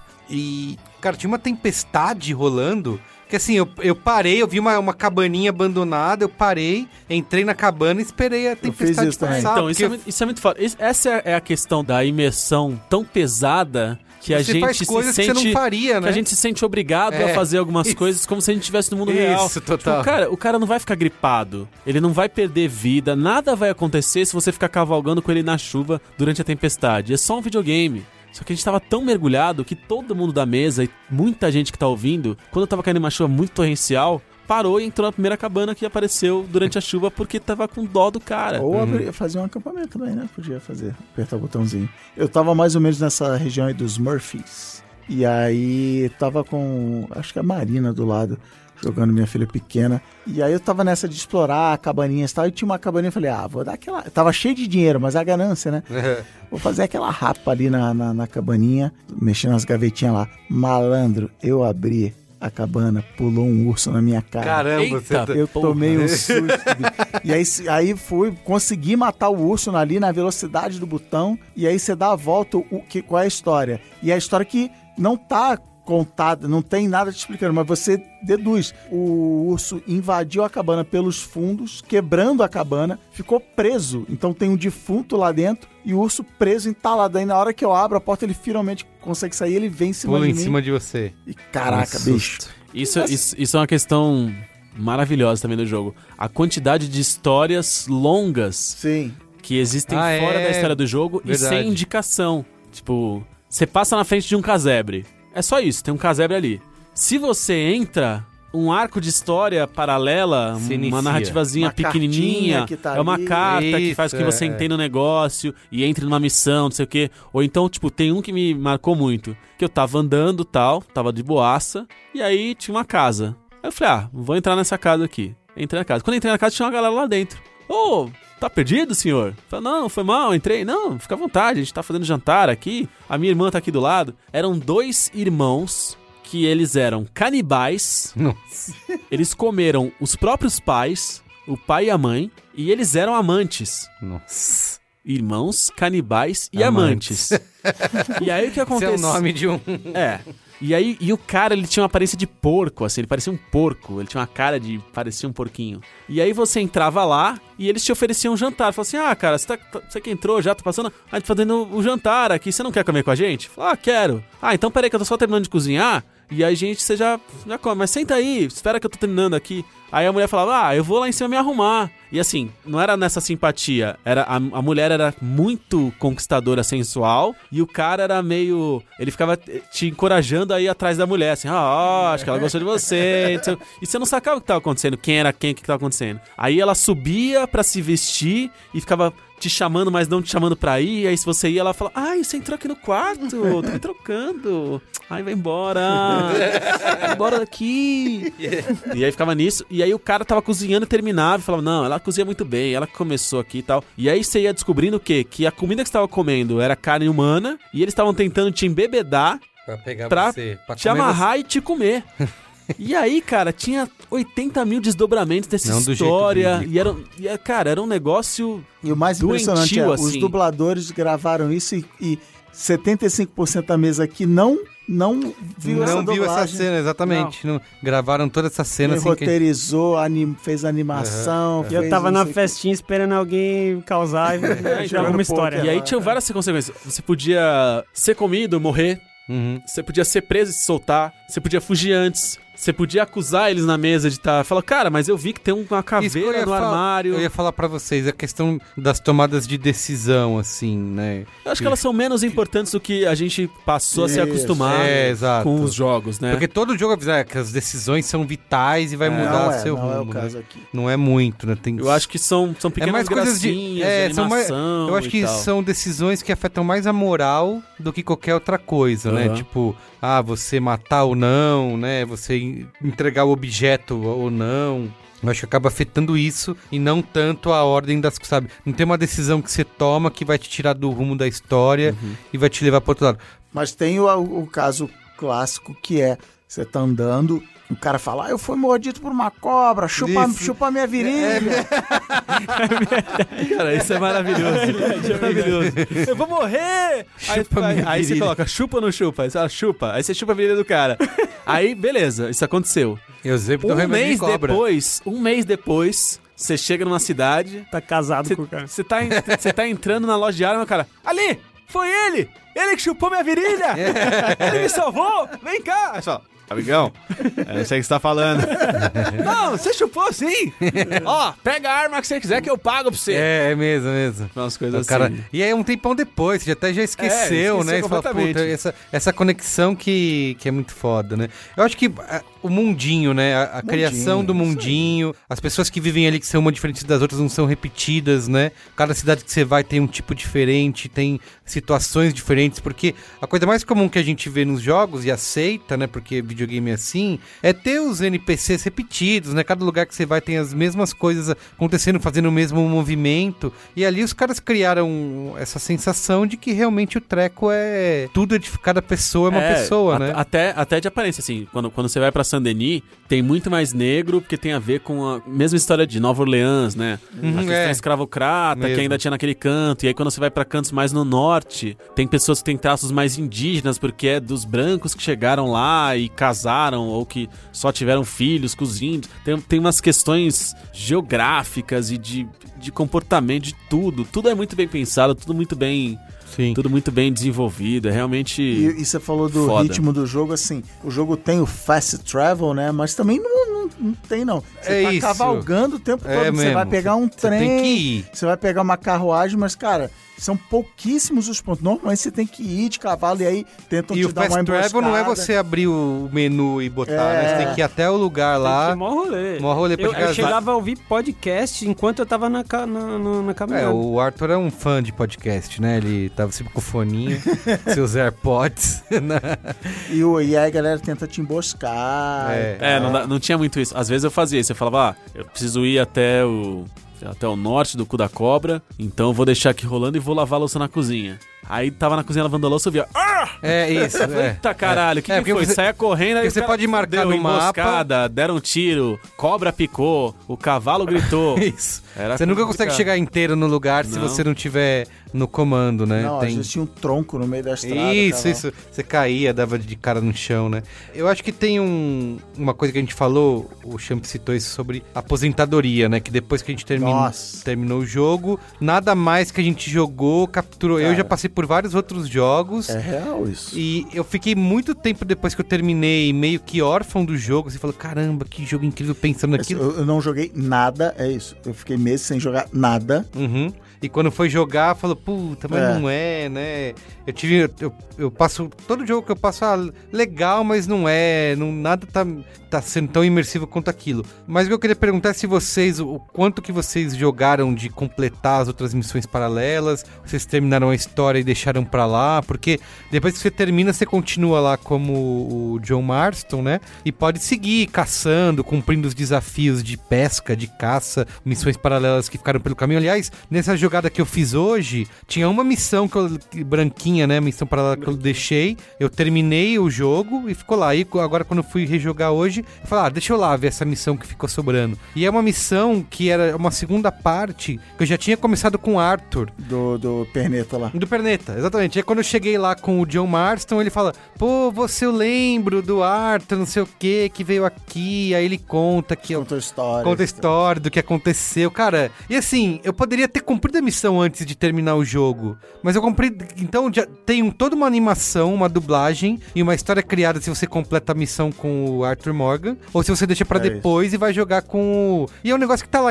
Eu que já terminei e o meu personagem, o Arthur, já foi, tá inacessível essa, essa porção do código. Só se eu começar a jogar tudo de novo, pegar um save game de antes, que eu vou poder ter acesso a isso. Eu nunca sou essa pessoa que quer. Fazer sem platinar. É, então, na verdade, acho que assim, a minha, a minha motivação pra jogar o jogo, além da, da história principal, nunca é ganhar os troféus que o videogame te dá e você mostra pros amiguinhos, né? Eu tenho, você não tem. Pra mim nunca é isso. Pra mim é, é, é o prazer de conquistar e viver mais nesse mundo.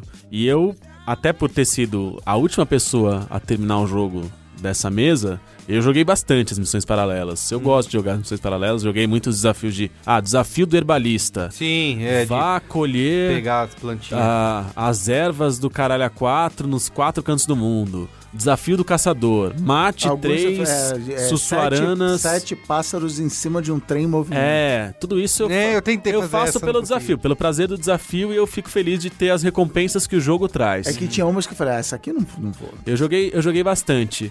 Mas, cara, assim que o jogo terminou e que não tinha mais nada pra fazer, que eu tava só com o John Marston no rancho e, tipo, curta o mundo e curta a vida, Aham. eu acho que eu fiz duas coisinhas e não voltei mais. É, eu também. É, comigo Por- é assim. Todo jogo comigo é assim. Quando termina a história. Acabou, que- tanto que eu É. faço. Eu faço tudo que eu sei. Hã? Que vai ligar uma chavinha ou vai desligar uma chavinha na minha Isso. cabeça e, o jogo e acabou. que é o tipo de jogo que, assim como outros, que eu olho e falo, cara, eu posso viver a vida inteira aqui, eu quero fazer tudo, então eu vou fazer. Só que aí você falou, você terminou a história, meio que vira chavinha mesmo. É. acho que E aí Eu poderia sem agora, hein? brincadeira, 45 minutos de créditos. É É mesmo. muito tempo. E os Depois- créditos que tem cenas, né? Tem cena. Tem Tem cenas, cenas, tem legais cenas. Pra, que, que linkam um jogo com o outro, né? Isso. Tanto que o jogo, tá- os caras demorou tanto que eu larguei lá e depois fui ver no YouTube quais que Eu não também, tinha perdido parabéns. nenhuma. Fiz a mesma Você não coisa. tinha perdido. O Cris aqui lembrou bem da porção online, né, do jogo, que a gente eh, chegou a jogar o um que nos pouco. uniu aqui, né? A É gente- verdade. A gente chegou a jogar um pouco e continua sendo uma das grandes. A Rockstar continua atualizando, sei lá, toda semana ou todo mês tem grandes atualizações. Continua sendo uma promessa de que a gente vai voltar a jogar, né? É, Inclusive, isso. A gente se engana. Mas Tá bom. Cara, Agora eles tá- inventaram coisas. Antes era muito. Leve trás. Muito. Pe... Não, eram Rápido. alguns É. leve trás bem, bem Zé Ruela. Mas era basicamente assim: jogadores se matando em modos diferentes. Capturar bandeira, não sei o quê. Eles e já que era um sac- porre isso, né? Que era um É, po- é, que eu não sou bom, eu sempre morri e tal. Agora estão começando a lançar modos profissão, que é assim, ah, sei lá, vai matar cinco Sussuarana. Os outros jogadores podem tentar roubar o que você tem pra impedir e tal, mas é meio uma continuação do, do um single player, mais ou menos ali e tal, que eu achei legal, vou qualquer dia desse aí, vou... vou Eu vi vou que, passar eu vi lá. que na semana, semana anterior à, à data dessa gravação, tinha lançado um modo que era, era um Bounty Hunter, né? Um caçador de recompensa lendário. Então, assim, junte seus amigos e vá caçar o procurado que está no Lago X, protegido por uma alcateia de lobos, não sei das quantas. Então, assim, tem mais cara de single player, de Sim. missões que, que envolvem é, NPC, etc e tal, mas joga com os amigos. Que eu acho que é muito mais legal do que o que tava antes. Sim. Porque assim, a gente viveu momentos lindos, Sim. maravilhosos, Maravilhoso, jogando, jogando. Red Dead Redemption Online, os quatro juntos aqui. Mas a gente fez, sei Eu lá, que- quatro missões e o meu já tá lá 25% completo da, da É, historinha do eu e o online. Cristiano, a gente cavalgou juntos no mesmo cavalo, abraçado na, na cintura um do outro,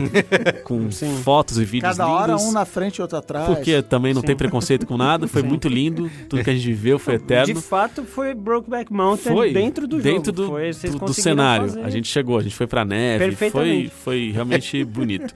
Mas assim, de jogo mesmo, a gente viveu poucas coisas muito Sim, legais no online e, e várias coisas, tipo, ah, as peripécias que a gente. É trapalhões, é tipo, ó, leve a cartinha do ponto A ao ponto B. Aí a gente tropeçava um em cima do outro, o cavalo caía, a gente dava risada por isso, mas não era bem o que o jogo tentava oferecer pra gente, eram os acidentes que aconteciam com o jogo. Eu acho que agora, pelo que me parece, É, muita coisa foi corrigida. É, eles estão. E, e coisas mais interessantes Tá estão ficando mais- sendo, E a Rockstar sendo já avisou, oferecidas. Rockstar já avisou que não vai ter DLC single player. Ah, não? Não, que ela é como foi no GTA V. Ela vai investir no online, é, tipo esse tipo é, de que coisa. eles são, são toda. Acho que, sei lá, eu vi um monte de. Toda vez que eu ligo, atualiza o Red Dead Redemption lá com alguma coisa. E essa última foi grande mesmo, de novos modos. Que e é tudo. onde tá o dinheirinho, né? Online é eles estão cobrando. a ter Battle Royale até, né? não? E, é, Tem, tem Battle Chegou. Royale. Mas é isso. E você a que tá ouvindo a gente, você que. não, a eu gente quero fazer a pergunta derradeira antes da Não, gente mas então a gente finalizar. tá se encaminhando pro final. Antes da gente se encaminhar pra pergunta derradeira, eu já convido você que tá em casa a interagir com os membros da mesa nas redes sociais, no Twitter, no Instagram, no Facebook, no Telegram, TikTok. no TikTok, pedindo pra gente mandar pra vocês os looks. Que cada um. Opa! Ah, no online eu criei a Diva Laura. Então, Olha aí. no online eu sou. Tripa seca. Ah, o Champs até chorou aqui quando lembrou tripa seca. E, mas Eu como. lembro, eu lembro como do seu a- cavalo, Bojack. É, o Bojack era massa. Morreu algumas vezes. No jogo, o meu Arthur Morgan, cara, era um cara muito elegante, um hipster de Saint-Denis. Então você procure a gente, peça essas imagens e a gente pode mandar pra vocês, porque todos têm elas salvas. E, Tem um gigabyte. e é isso aí. Não, eu preciso falar uma coisa antes de ir pro derradeiro, que é... A gente falou das missões e eu, eu, eu preciso prestar uma homenagem. Eu acho que foi uma das coisas mais geniais que eu já vivenciei no mundo do videogame e do, do entretenimento, que é a fase com o Lenny. Ô, porra, caraca. É, pra me terminar sem É, falar cara, do Lane. Eu, eu cheguei É a a, eu cheguei a convidar amigos pra ir em casa pra eu mostrar essa Tá certo. fase pra eles. Tá tipo errado, assim, ó, imagina assim, como é que os caras pensaram em fazer, não, isso é um jogo e a gente vai fazer as pessoas jogarem, um homem, dois caras entram num bar e tudo começa. Assim, cara, ele pede um shot e aí à noite é, assim, é uma criança. Via muito tudo, intenso, Tudo né? explode. Se beber não case no... É, o Se Beber Não Casa é uma missão. Eles fizeram uma missão, assim, e é maravilhosa, e você acaba, assim, com um amigo de verdade, Isso, é. com uma conexão. É, um, é uma das coisas mais E o geniais que eu já cara vivenciei. que, que dublou Arthur Morgan é parado nos eventos e as pessoas mandam ele gritar Lenny. Ó, a pergunta derradeira é Arthur Morgan ou John Marston? Tá. A copinha, vamos fazer a Isso. copinha aqui. Cara, eu não tenho a menor dúvida que é Arthur Morgan. É mesmo? Não, Tem como assim? dúvida, não. É, Não, não, Chris- não vou deixar. Não o deixar. mandou essa. Pô, inclusive porque John Marston só é quem é por causa do Arthur Morgan. Então, assim. Claro, mas todo mundo... Tá, mas... Não, Essa é a lei do universo, todo mundo é alguma coisa. É. Peraí, só pra te calar essa, essa sua insolência, eu, eu fiz uma lista. Olha aí, então vai. Aqui, ó. Em primeiro lugar, não é tão fácil assim. É tipo aqueles memes Orkut versus Facebook. É, Orkut o- mandava scrap. Ô, Uncle, não é tão fácil assim. Mas é Cara- que eu tenho lom lombardia. é. I have lumbago. Vamos lá. Ó, em primeiro lugar, a gente tá esquecendo, porque como a gente passa o jogo inteiro com o Arthur, é mais fácil a gente se. Isso, isso. A gente se apaixonar pelo Arthur. Porque realmente ele é um cara incrível e apaixonante. Mas a gente não pode esquecer que o John é um romântico. É. Nossa, é verdade, nessa missão que eu voltei hoje, eu falo, eu, eu- eu mando lá falar com a, a mina dele lá, como é o nome dela? Abigail. Abigail. Abigail. Ele fala, tudo bem aí? Tudo ótimo, né? Eu te amo. Mas, caraca, eu não de nada, do nada. assim, Você, eu- você passa a sua história inteira pra tentar pedir ela em casamento É, num barquinho, cara. Pô, pelo amor Baita de Deus. cena. É, vai Eu chorei, cena eu mesmo. chorei nessa. E a nessa foto de missão. família que eles vão tirar lá Ah, no... Cara, das... cara, eu sou romântico demais. É incrível, cara.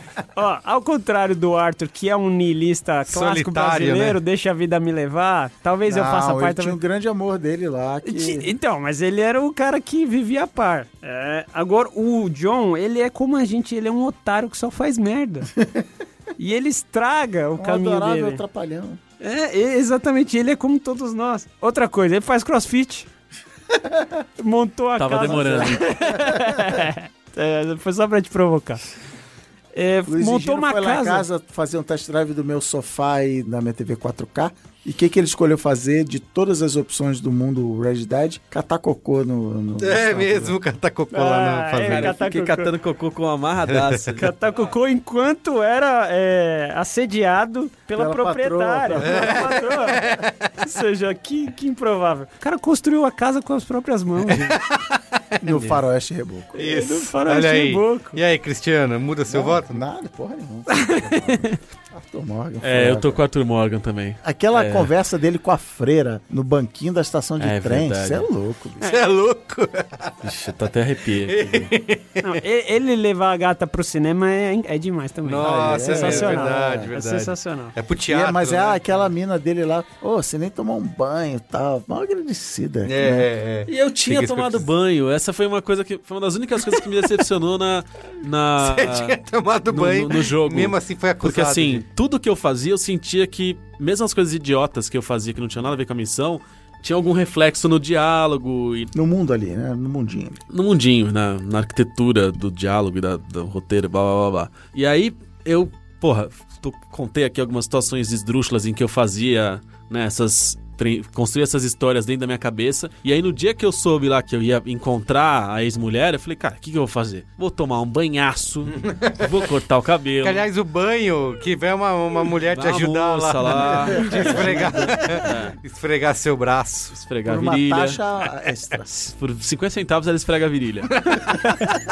Aí acontece. Você já fez pior de graça com o cara lá do veneno. E, é, então. E aí, pô, tomei um banhaço, me arrumei, botei a melhor roupa. Cortei o falou, "Você tá cabelo, fiz fedido." a barba e ela falou: Ah, você nem tomou banho pra vir. Eu falei, "Você tá, porra, tá de sacanagem, né?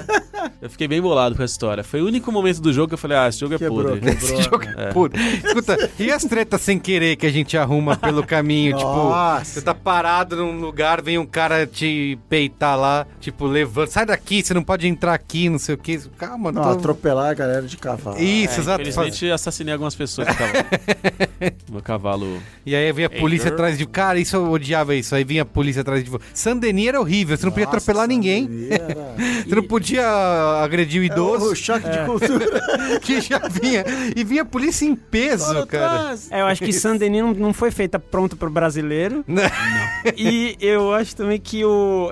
Eu gostei muito, eu gosto muito das metáforas das histórias, né? Cristiano sabe que eu sempre aprecio as metáforas. Como os O'Driscolls, a gangue rival, é uma grande metáfora pros boletos.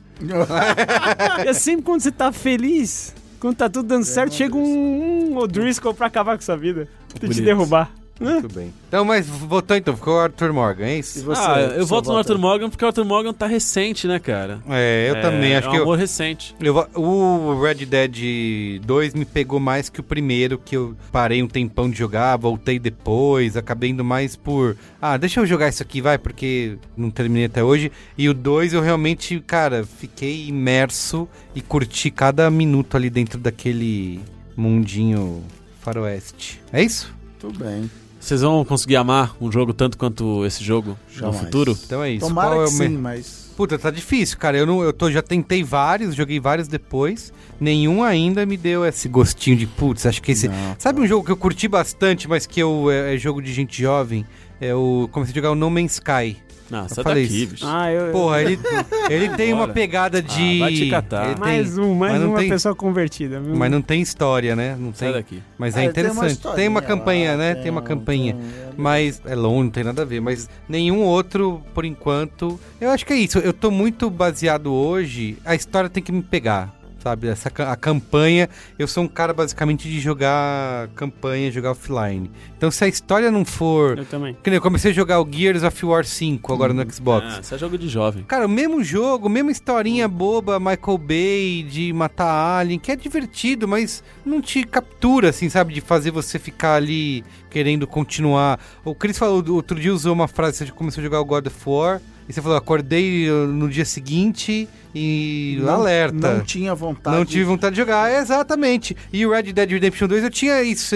Cada momento eu falava, putz, amanhã vai sobrar uma horinha, hein? Acho que eu vou, vou fazer mais uma missão. Hoje tá, se der pra jogar, eu jogo alguma coisa, senão eu não jogo nada. Eu tô jogando Just Cause 4 agora, que é galhofa pura. É, não não, Não tem não é pra me conectar com personagens, não, é sempre pra, É fazer as- os maiores absurdos, quebrar as leis da física a cada instante Não, e beleza. eu acredito na, na lei de Chris Rock que o ser humano não volta atrás no estilo de vida. Uma vez que a gente passou por Red Dead, a gente não Mas vai, aí não ferrou, adianta. né? Só GTA 6 agora? Então, É, é. mas aí eu acho que a gente tem que, primeiro, por isso E que eu vai ser uso, com o Agostinho em. por isso que eu, por isso que eu me, me entorpeço em drogas leves, como Fortnite, enquanto não tenho isso, é, os Sai psicotrópicos. daqui, Champs. E é, eu acho que a gente tem que se planejar pra. Que nem o jogador de futebol que aposenta e volta, aposenta e volta. A gente tem que tentar. A gente tem que tentar com Death Stranding, depois com Last of. Us. We have to go back. Até o videogame pegar e falar assim, cara, não dá mais pra você. Você não pode mais fazer isso. Mas eu acho que a gente tem que tentar nos é, o próximos. Death Stranding acho que pode ser uma história. Vocês estão malucos. Não? Ou, ou vai ser um, um- um mico Nossa, total, cara, doideira, o- ou vai ser o- maravilhoso. O Kojima espetacular. tá sob efeito de um forte psicotrópico, gente. Pelo amor de Deus. Então vai ser bom. Ah, não sei, vamos ver. Bom, qual é a boa?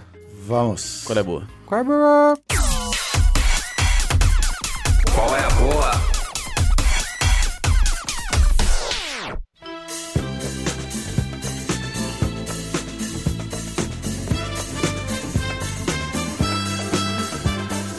Eu vou começar. Boa. Eu acho que o meu colher boa já foi dado aqui como colher boa, mas a regra é clara, pode repetir, que é o documentário da Netflix Quincy. Viram isso aí? Não. Que isso, rapaz? Dirigido por Quincy Jr. é, a nossa querida The Office. Não, do Parks and Recreation. The Office. The Office também? Rashida. Ah, ela? Não, não- então tá bom, não Você cheguei não lá. lembra? Não cheguei Como lá, não? não? cheguei lá. Você não. Você viu que a primeira temporada não só? sou, não sou... Eu vejo The Office avulsos, assim, Não. Rashida Jones, ela tá ali, bicho. É, tudo, tudo... O sorriso. tudo caça, O sorriso marcadas. tímido mais encantador de toda a humanidade. Rashida Jones sorrindo timidamente para Jim Halpert. Olha aí. Eu sempre admirei o trabalho de Quincy Jones, mas sabia muito pouco da vida dele, da carreira pré-thriller e tal. E aí botei lá na minha, na minha lista do Netflix, que a lista do Netflix é a nova inbox do e-mail, né? Nunca, nunca acaba, nunca chega ao fim.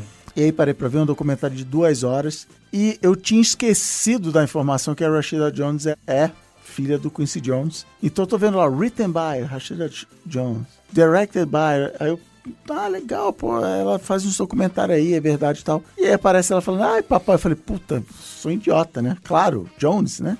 E, cara, é, é a biografia do Q, do Quinção da Massa. E como é dirigido pela filha, tem, número um, acesso a lugares e imagens de arquivo nunca antes vista. É meio que narrado por ele, mas é principalmente uma grande declaração de amor de uma filha a um pai. Se algum dia uma das minhas filhas olhar para mim como Rashida Jones olha para Quincy Jones, eu terei sido um vencedor nessa vida. E, cara, Quincy Jones, desculpa a ignorância aí, o Olga nunca mais vai falar comigo depois dessa, mas assim, eu não tinha noção do, do monstro que é Quincy Jones. Monstro maior, sagrado. O maior músico da, da, história da humanidade, assim, de, em quantidade de qualidade. Você gosta de Fly Me to the Moon, você acha que você gosta por causa do Frank Sinatra? Não é, é por causa do Quincy Jones, assim, cara. Sensacional. Vejam aí, Quincy na Netflix.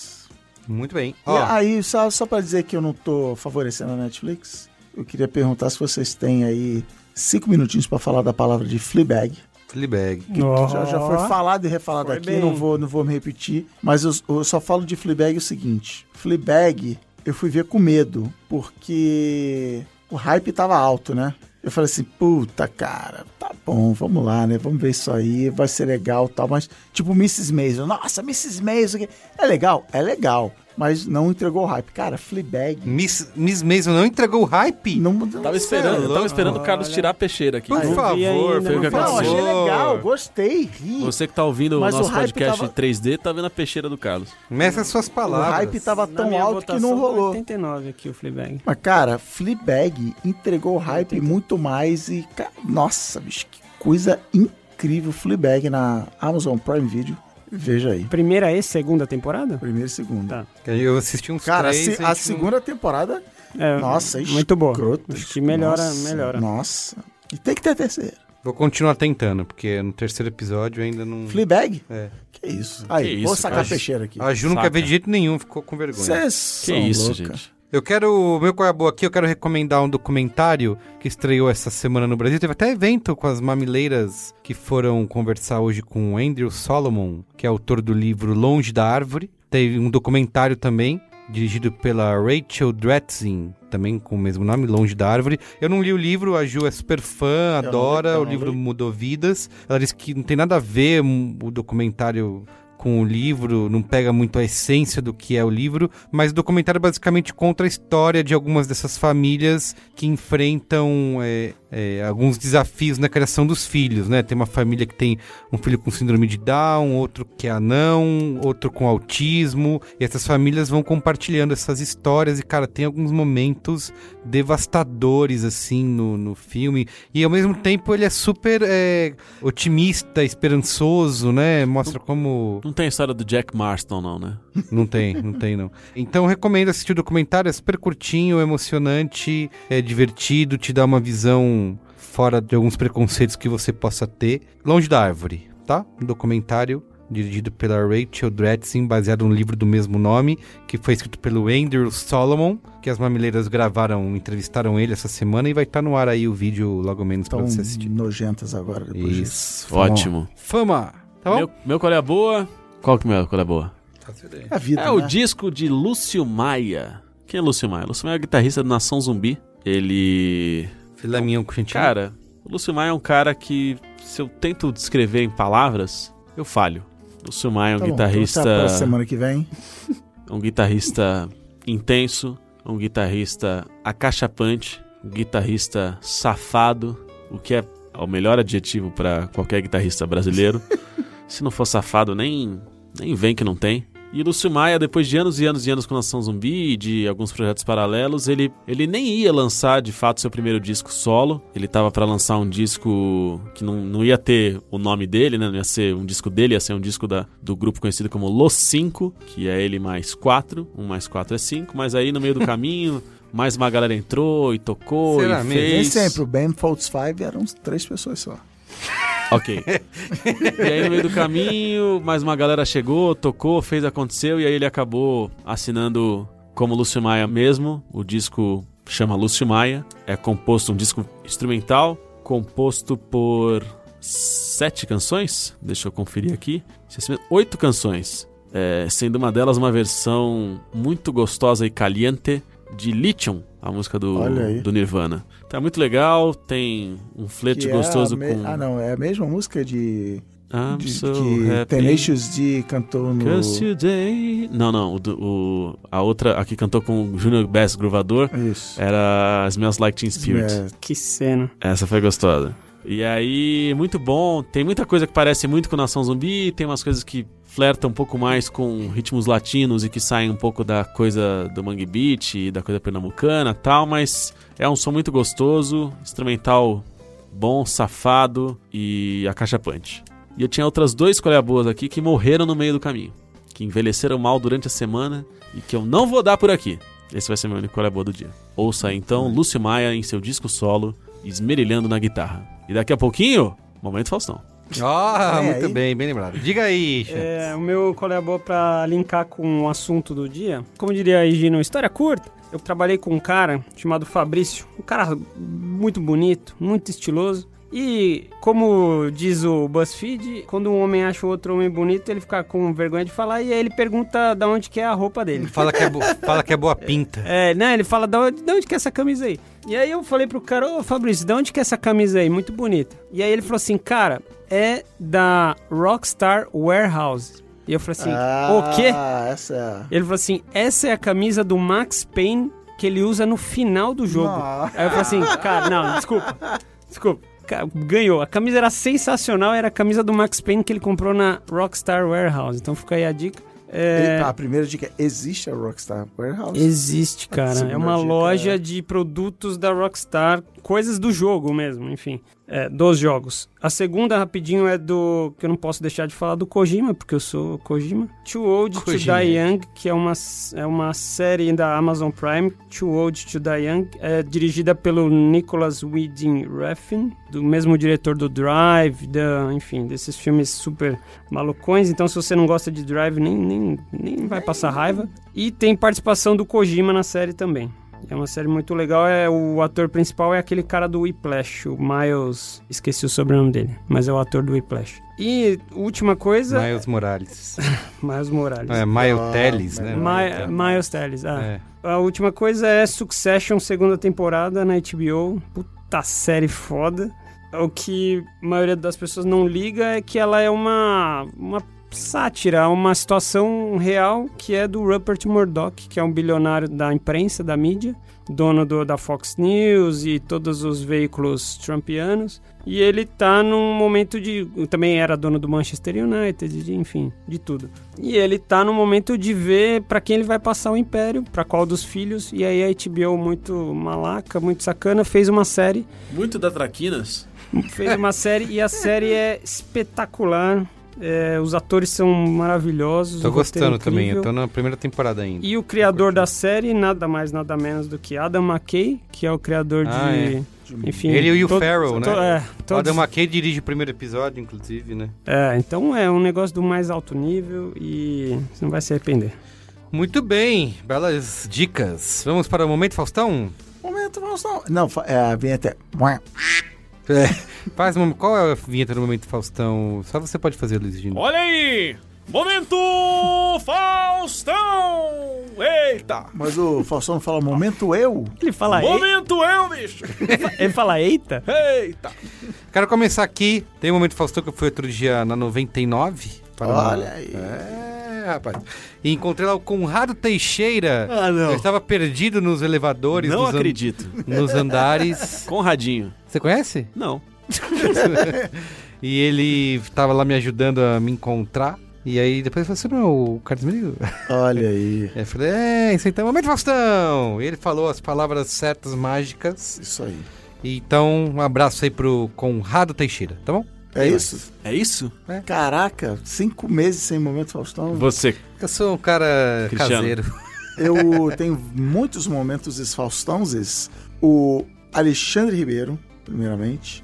A Imira, do estúdio M4, que pediu um adendo para dizer que o momento Faustão só para ela não é pro marido, porque ele não foi no YouPix. então ele perdeu a oportunidade de, de ter o momento Faustão. O Léo Leite, que estava lá no Fire Festival, assim como o Daniel Nolasco. O João César com Z. Eu, eu sempre pergunto, a pessoa fala, ah, eu falo, é com Z, conhece? Eu falo, não, sou um idiota, né? Porque eu vou falar no ar. Mas o João César é com Z. O Wally Bom Felício. saber. Um cara que está colecionando o Momento Faustão. Ele quer capturar todos os pokémons do Momento Faustão. Tiago Sushi, que já pediu o Momento Faustão aqui para alguns membros desse elenco. Ah, ele tá tentando pedir de todo mundo. Exatamente. E o Tawan Pimentel também estava, se não me engano, ontem no em Nova Brabitá, pediu o Momento Faustão lá. Um braço pra essa fera aí, né? Essa fera, bicho. Essa fera, meu! Olha aí! Eita! E você, Lisgino? Eu tenho, cara, 20 anos de Momento Faustão aqui. Tem muito tempo que eu venho gravar e eu, eu lembro de todos eles. Mas o Carlos Merigo, sempre na sua ditadura do, do egoísmo, me impede de levar amor pro povo. Nunca. Hoje não. Agora acabou. Então vamos lá, eu pretendo zerar o Momento Faustão hoje com várias mensagens. Lembra quando eu te fazia ler os nomes dos assinantes do Braincast? Era horrível. Uma né? lista de 200 Foi aí nomes. desandou, e né? você. Foi aí que desandou. Ainda era Cada bom. um mandava um abraço. Então Era vamos lá. engraçado. Momento Faustão. Vitor Castilho. O Vitor Castilho, rapaz, eu tava andando, tava passando pelo estacionamento do shopping, e aí o cara olhou pra mim, eu olhei pra ele, ele olhou pra mim, eu olhei pra ele e falou: Luiz Regina. eu falei, sim. Ele falou, não, mentira. O Vitor Castilho tava ouvindo o Braincast na hora Olha. que ele passou por mim. Ah, é. no estacionamento do, né? do shopping Morumbi. Singularity, isso aí. Isso foi, foi realmente Singularity University. Foi exponencial. Então encontrei o Ah, Vitor Castilho. Tava, não tava, Não tava tava. escalar. Mas devia estar o exponencial. Encontrei o Vitor Castilho, tiramos selfie, batemos papo, foi uma maravilha. Então, Vitor, um grande abraço pra você. Sempre um prazer. Aí teve um dia que eu fui ouvir um bom samba na Casa Barbosa. Casa Barbosa, que fica ali no Bexiga. Casa Barbosa, que é considerada pela crítica especializada a Casa de Francisca com sérias restrições orçamentárias. Tive Tá lá por lá. no- na New York foi É. essa a descrição. Então tive por lá e aí em determinado momento da noite eu vi que tinha uma roda de pessoas ali que parecia que tava olhando pra mim, aí eu olhei pra minha roupa, vi se tava cagado, fui no banheiro, tá tudo certo. E aí descobri que na verdade o que que tava acontecendo? Era aniversário da Fátima Barros, lá na Casa Barbosa, que é uma ouvinte, e tava com toda a galera dela, que inclui também o Matheus Santiago, que tava com vergonha de pedir um momento Faustão, ele é que é safado. A Gabriela Machado tava lá também, e a Gabriela Machado, ao invés de me entregar todo o carinho que ela tinha no coração dela, ela veio falar comigo só pra falar que é fã da Ju e da Cris. Ah, então, isso tem, isso tem Aí, se torna cada vez mais frequente. então, Gabriela, vai te catar.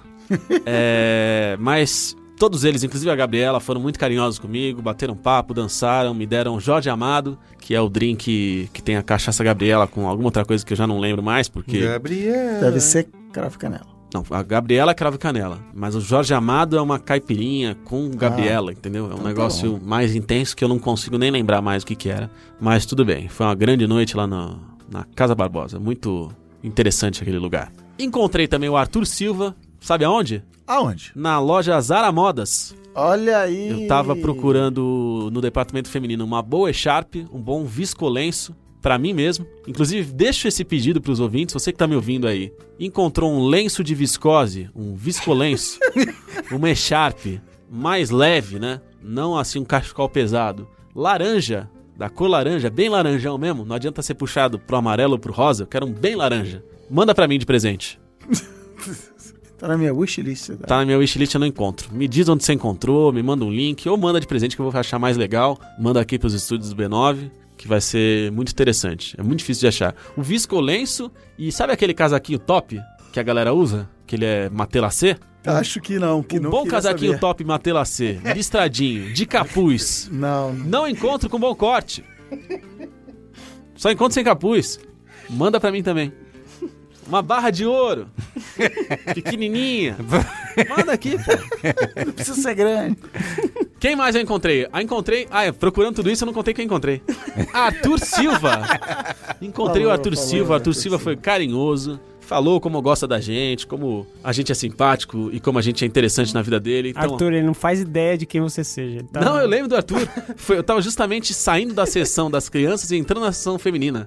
E aí o Arthur falou: Não, você é o Luiz Gino. Eu Falei, pô, sou. E aí foi realmente emocionante. Arthur, Cara, eu já tive várias obrigado pessoas... pelo carinho. Várias pessoas perguntam, você tava na praça, não sei o que, não sei o que. Ela, não, não era eu. Oh, quase pedi um momento. É. E aí, quem mais? Aí eu encontrei uma penca de gente quando fui pra Curitiba. Eu fui participar do evento conhecido como Geek City, o maior evento de cultura pop e tecnologia do sul do país. E lá eu tive o prazer de conhecer Arthur Henrique, lá no Geek City. Pedro Naus. Pedro Naus estava acompanhado da sua namorada, a Larissa Escariante. Encontrei também o Luiz Pacheco, Luiz Pacheco que trabalha na- lá na Gibiteca de Curitiba, que é um prédio maravilhoso na cidade, um prédio lindo, faz um trabalho fundamental.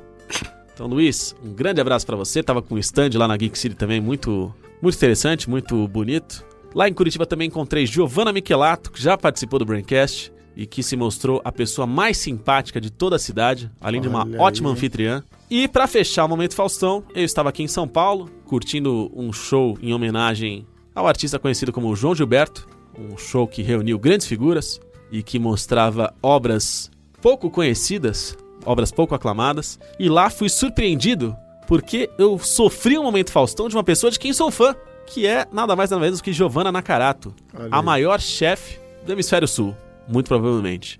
Ela que manda e desmanda nas cozinhas de todo o país. Giovanna estava nesse show, pediu um momento Faustão, e como eu sou fã dela, o que, que eu fiquei? Completamente envergonhado e tímido e vermelho e intimidado pela sedosidade e pela textura dos cachos da Giovanna, que hidrata muito bem os seus cabelos com óleo de coco e com o creme e o gel Deva Curl. Você perguntou o nome pra ela de E anotou. É, qual, que é o, qual produto você Então, usa no seu É cabelo? isso. Fiquei tímido. Você quer usar nos seus próprios cachos? é Fiquei isso? tímido e agora tu- vou experimentar usar esses, esses cremes, esses, essas peças aí pra suavização e. E pra tudo isso. Mas é isso, foi um grande prazer encontrar a chefe Giovanna Nakarato. Espero que um dia eu possa provar das delícias que ela oferece nos restaurantes em que passa emprestando seu talento. Bonito. Para. Muito bem. É isso, gente. Obrigado. Se você quiser entrar em contato, mande e-mail para braincast.b9.com.br, tá bom? Não esquece do meu viscolenço. E manda, se você quiser mandar viscolenço para o Luiz Gino, esse é o e-mail. Eu acho que é uma peça de vestimenta que traz elegância com leveza, né? Porque às vezes não tá tão frio assim pra botar um desisto. cachecol. Não é? Não tá. Um viscolenço já faz, já faz às vezes. Valeu, gente. Tchau. Tchau.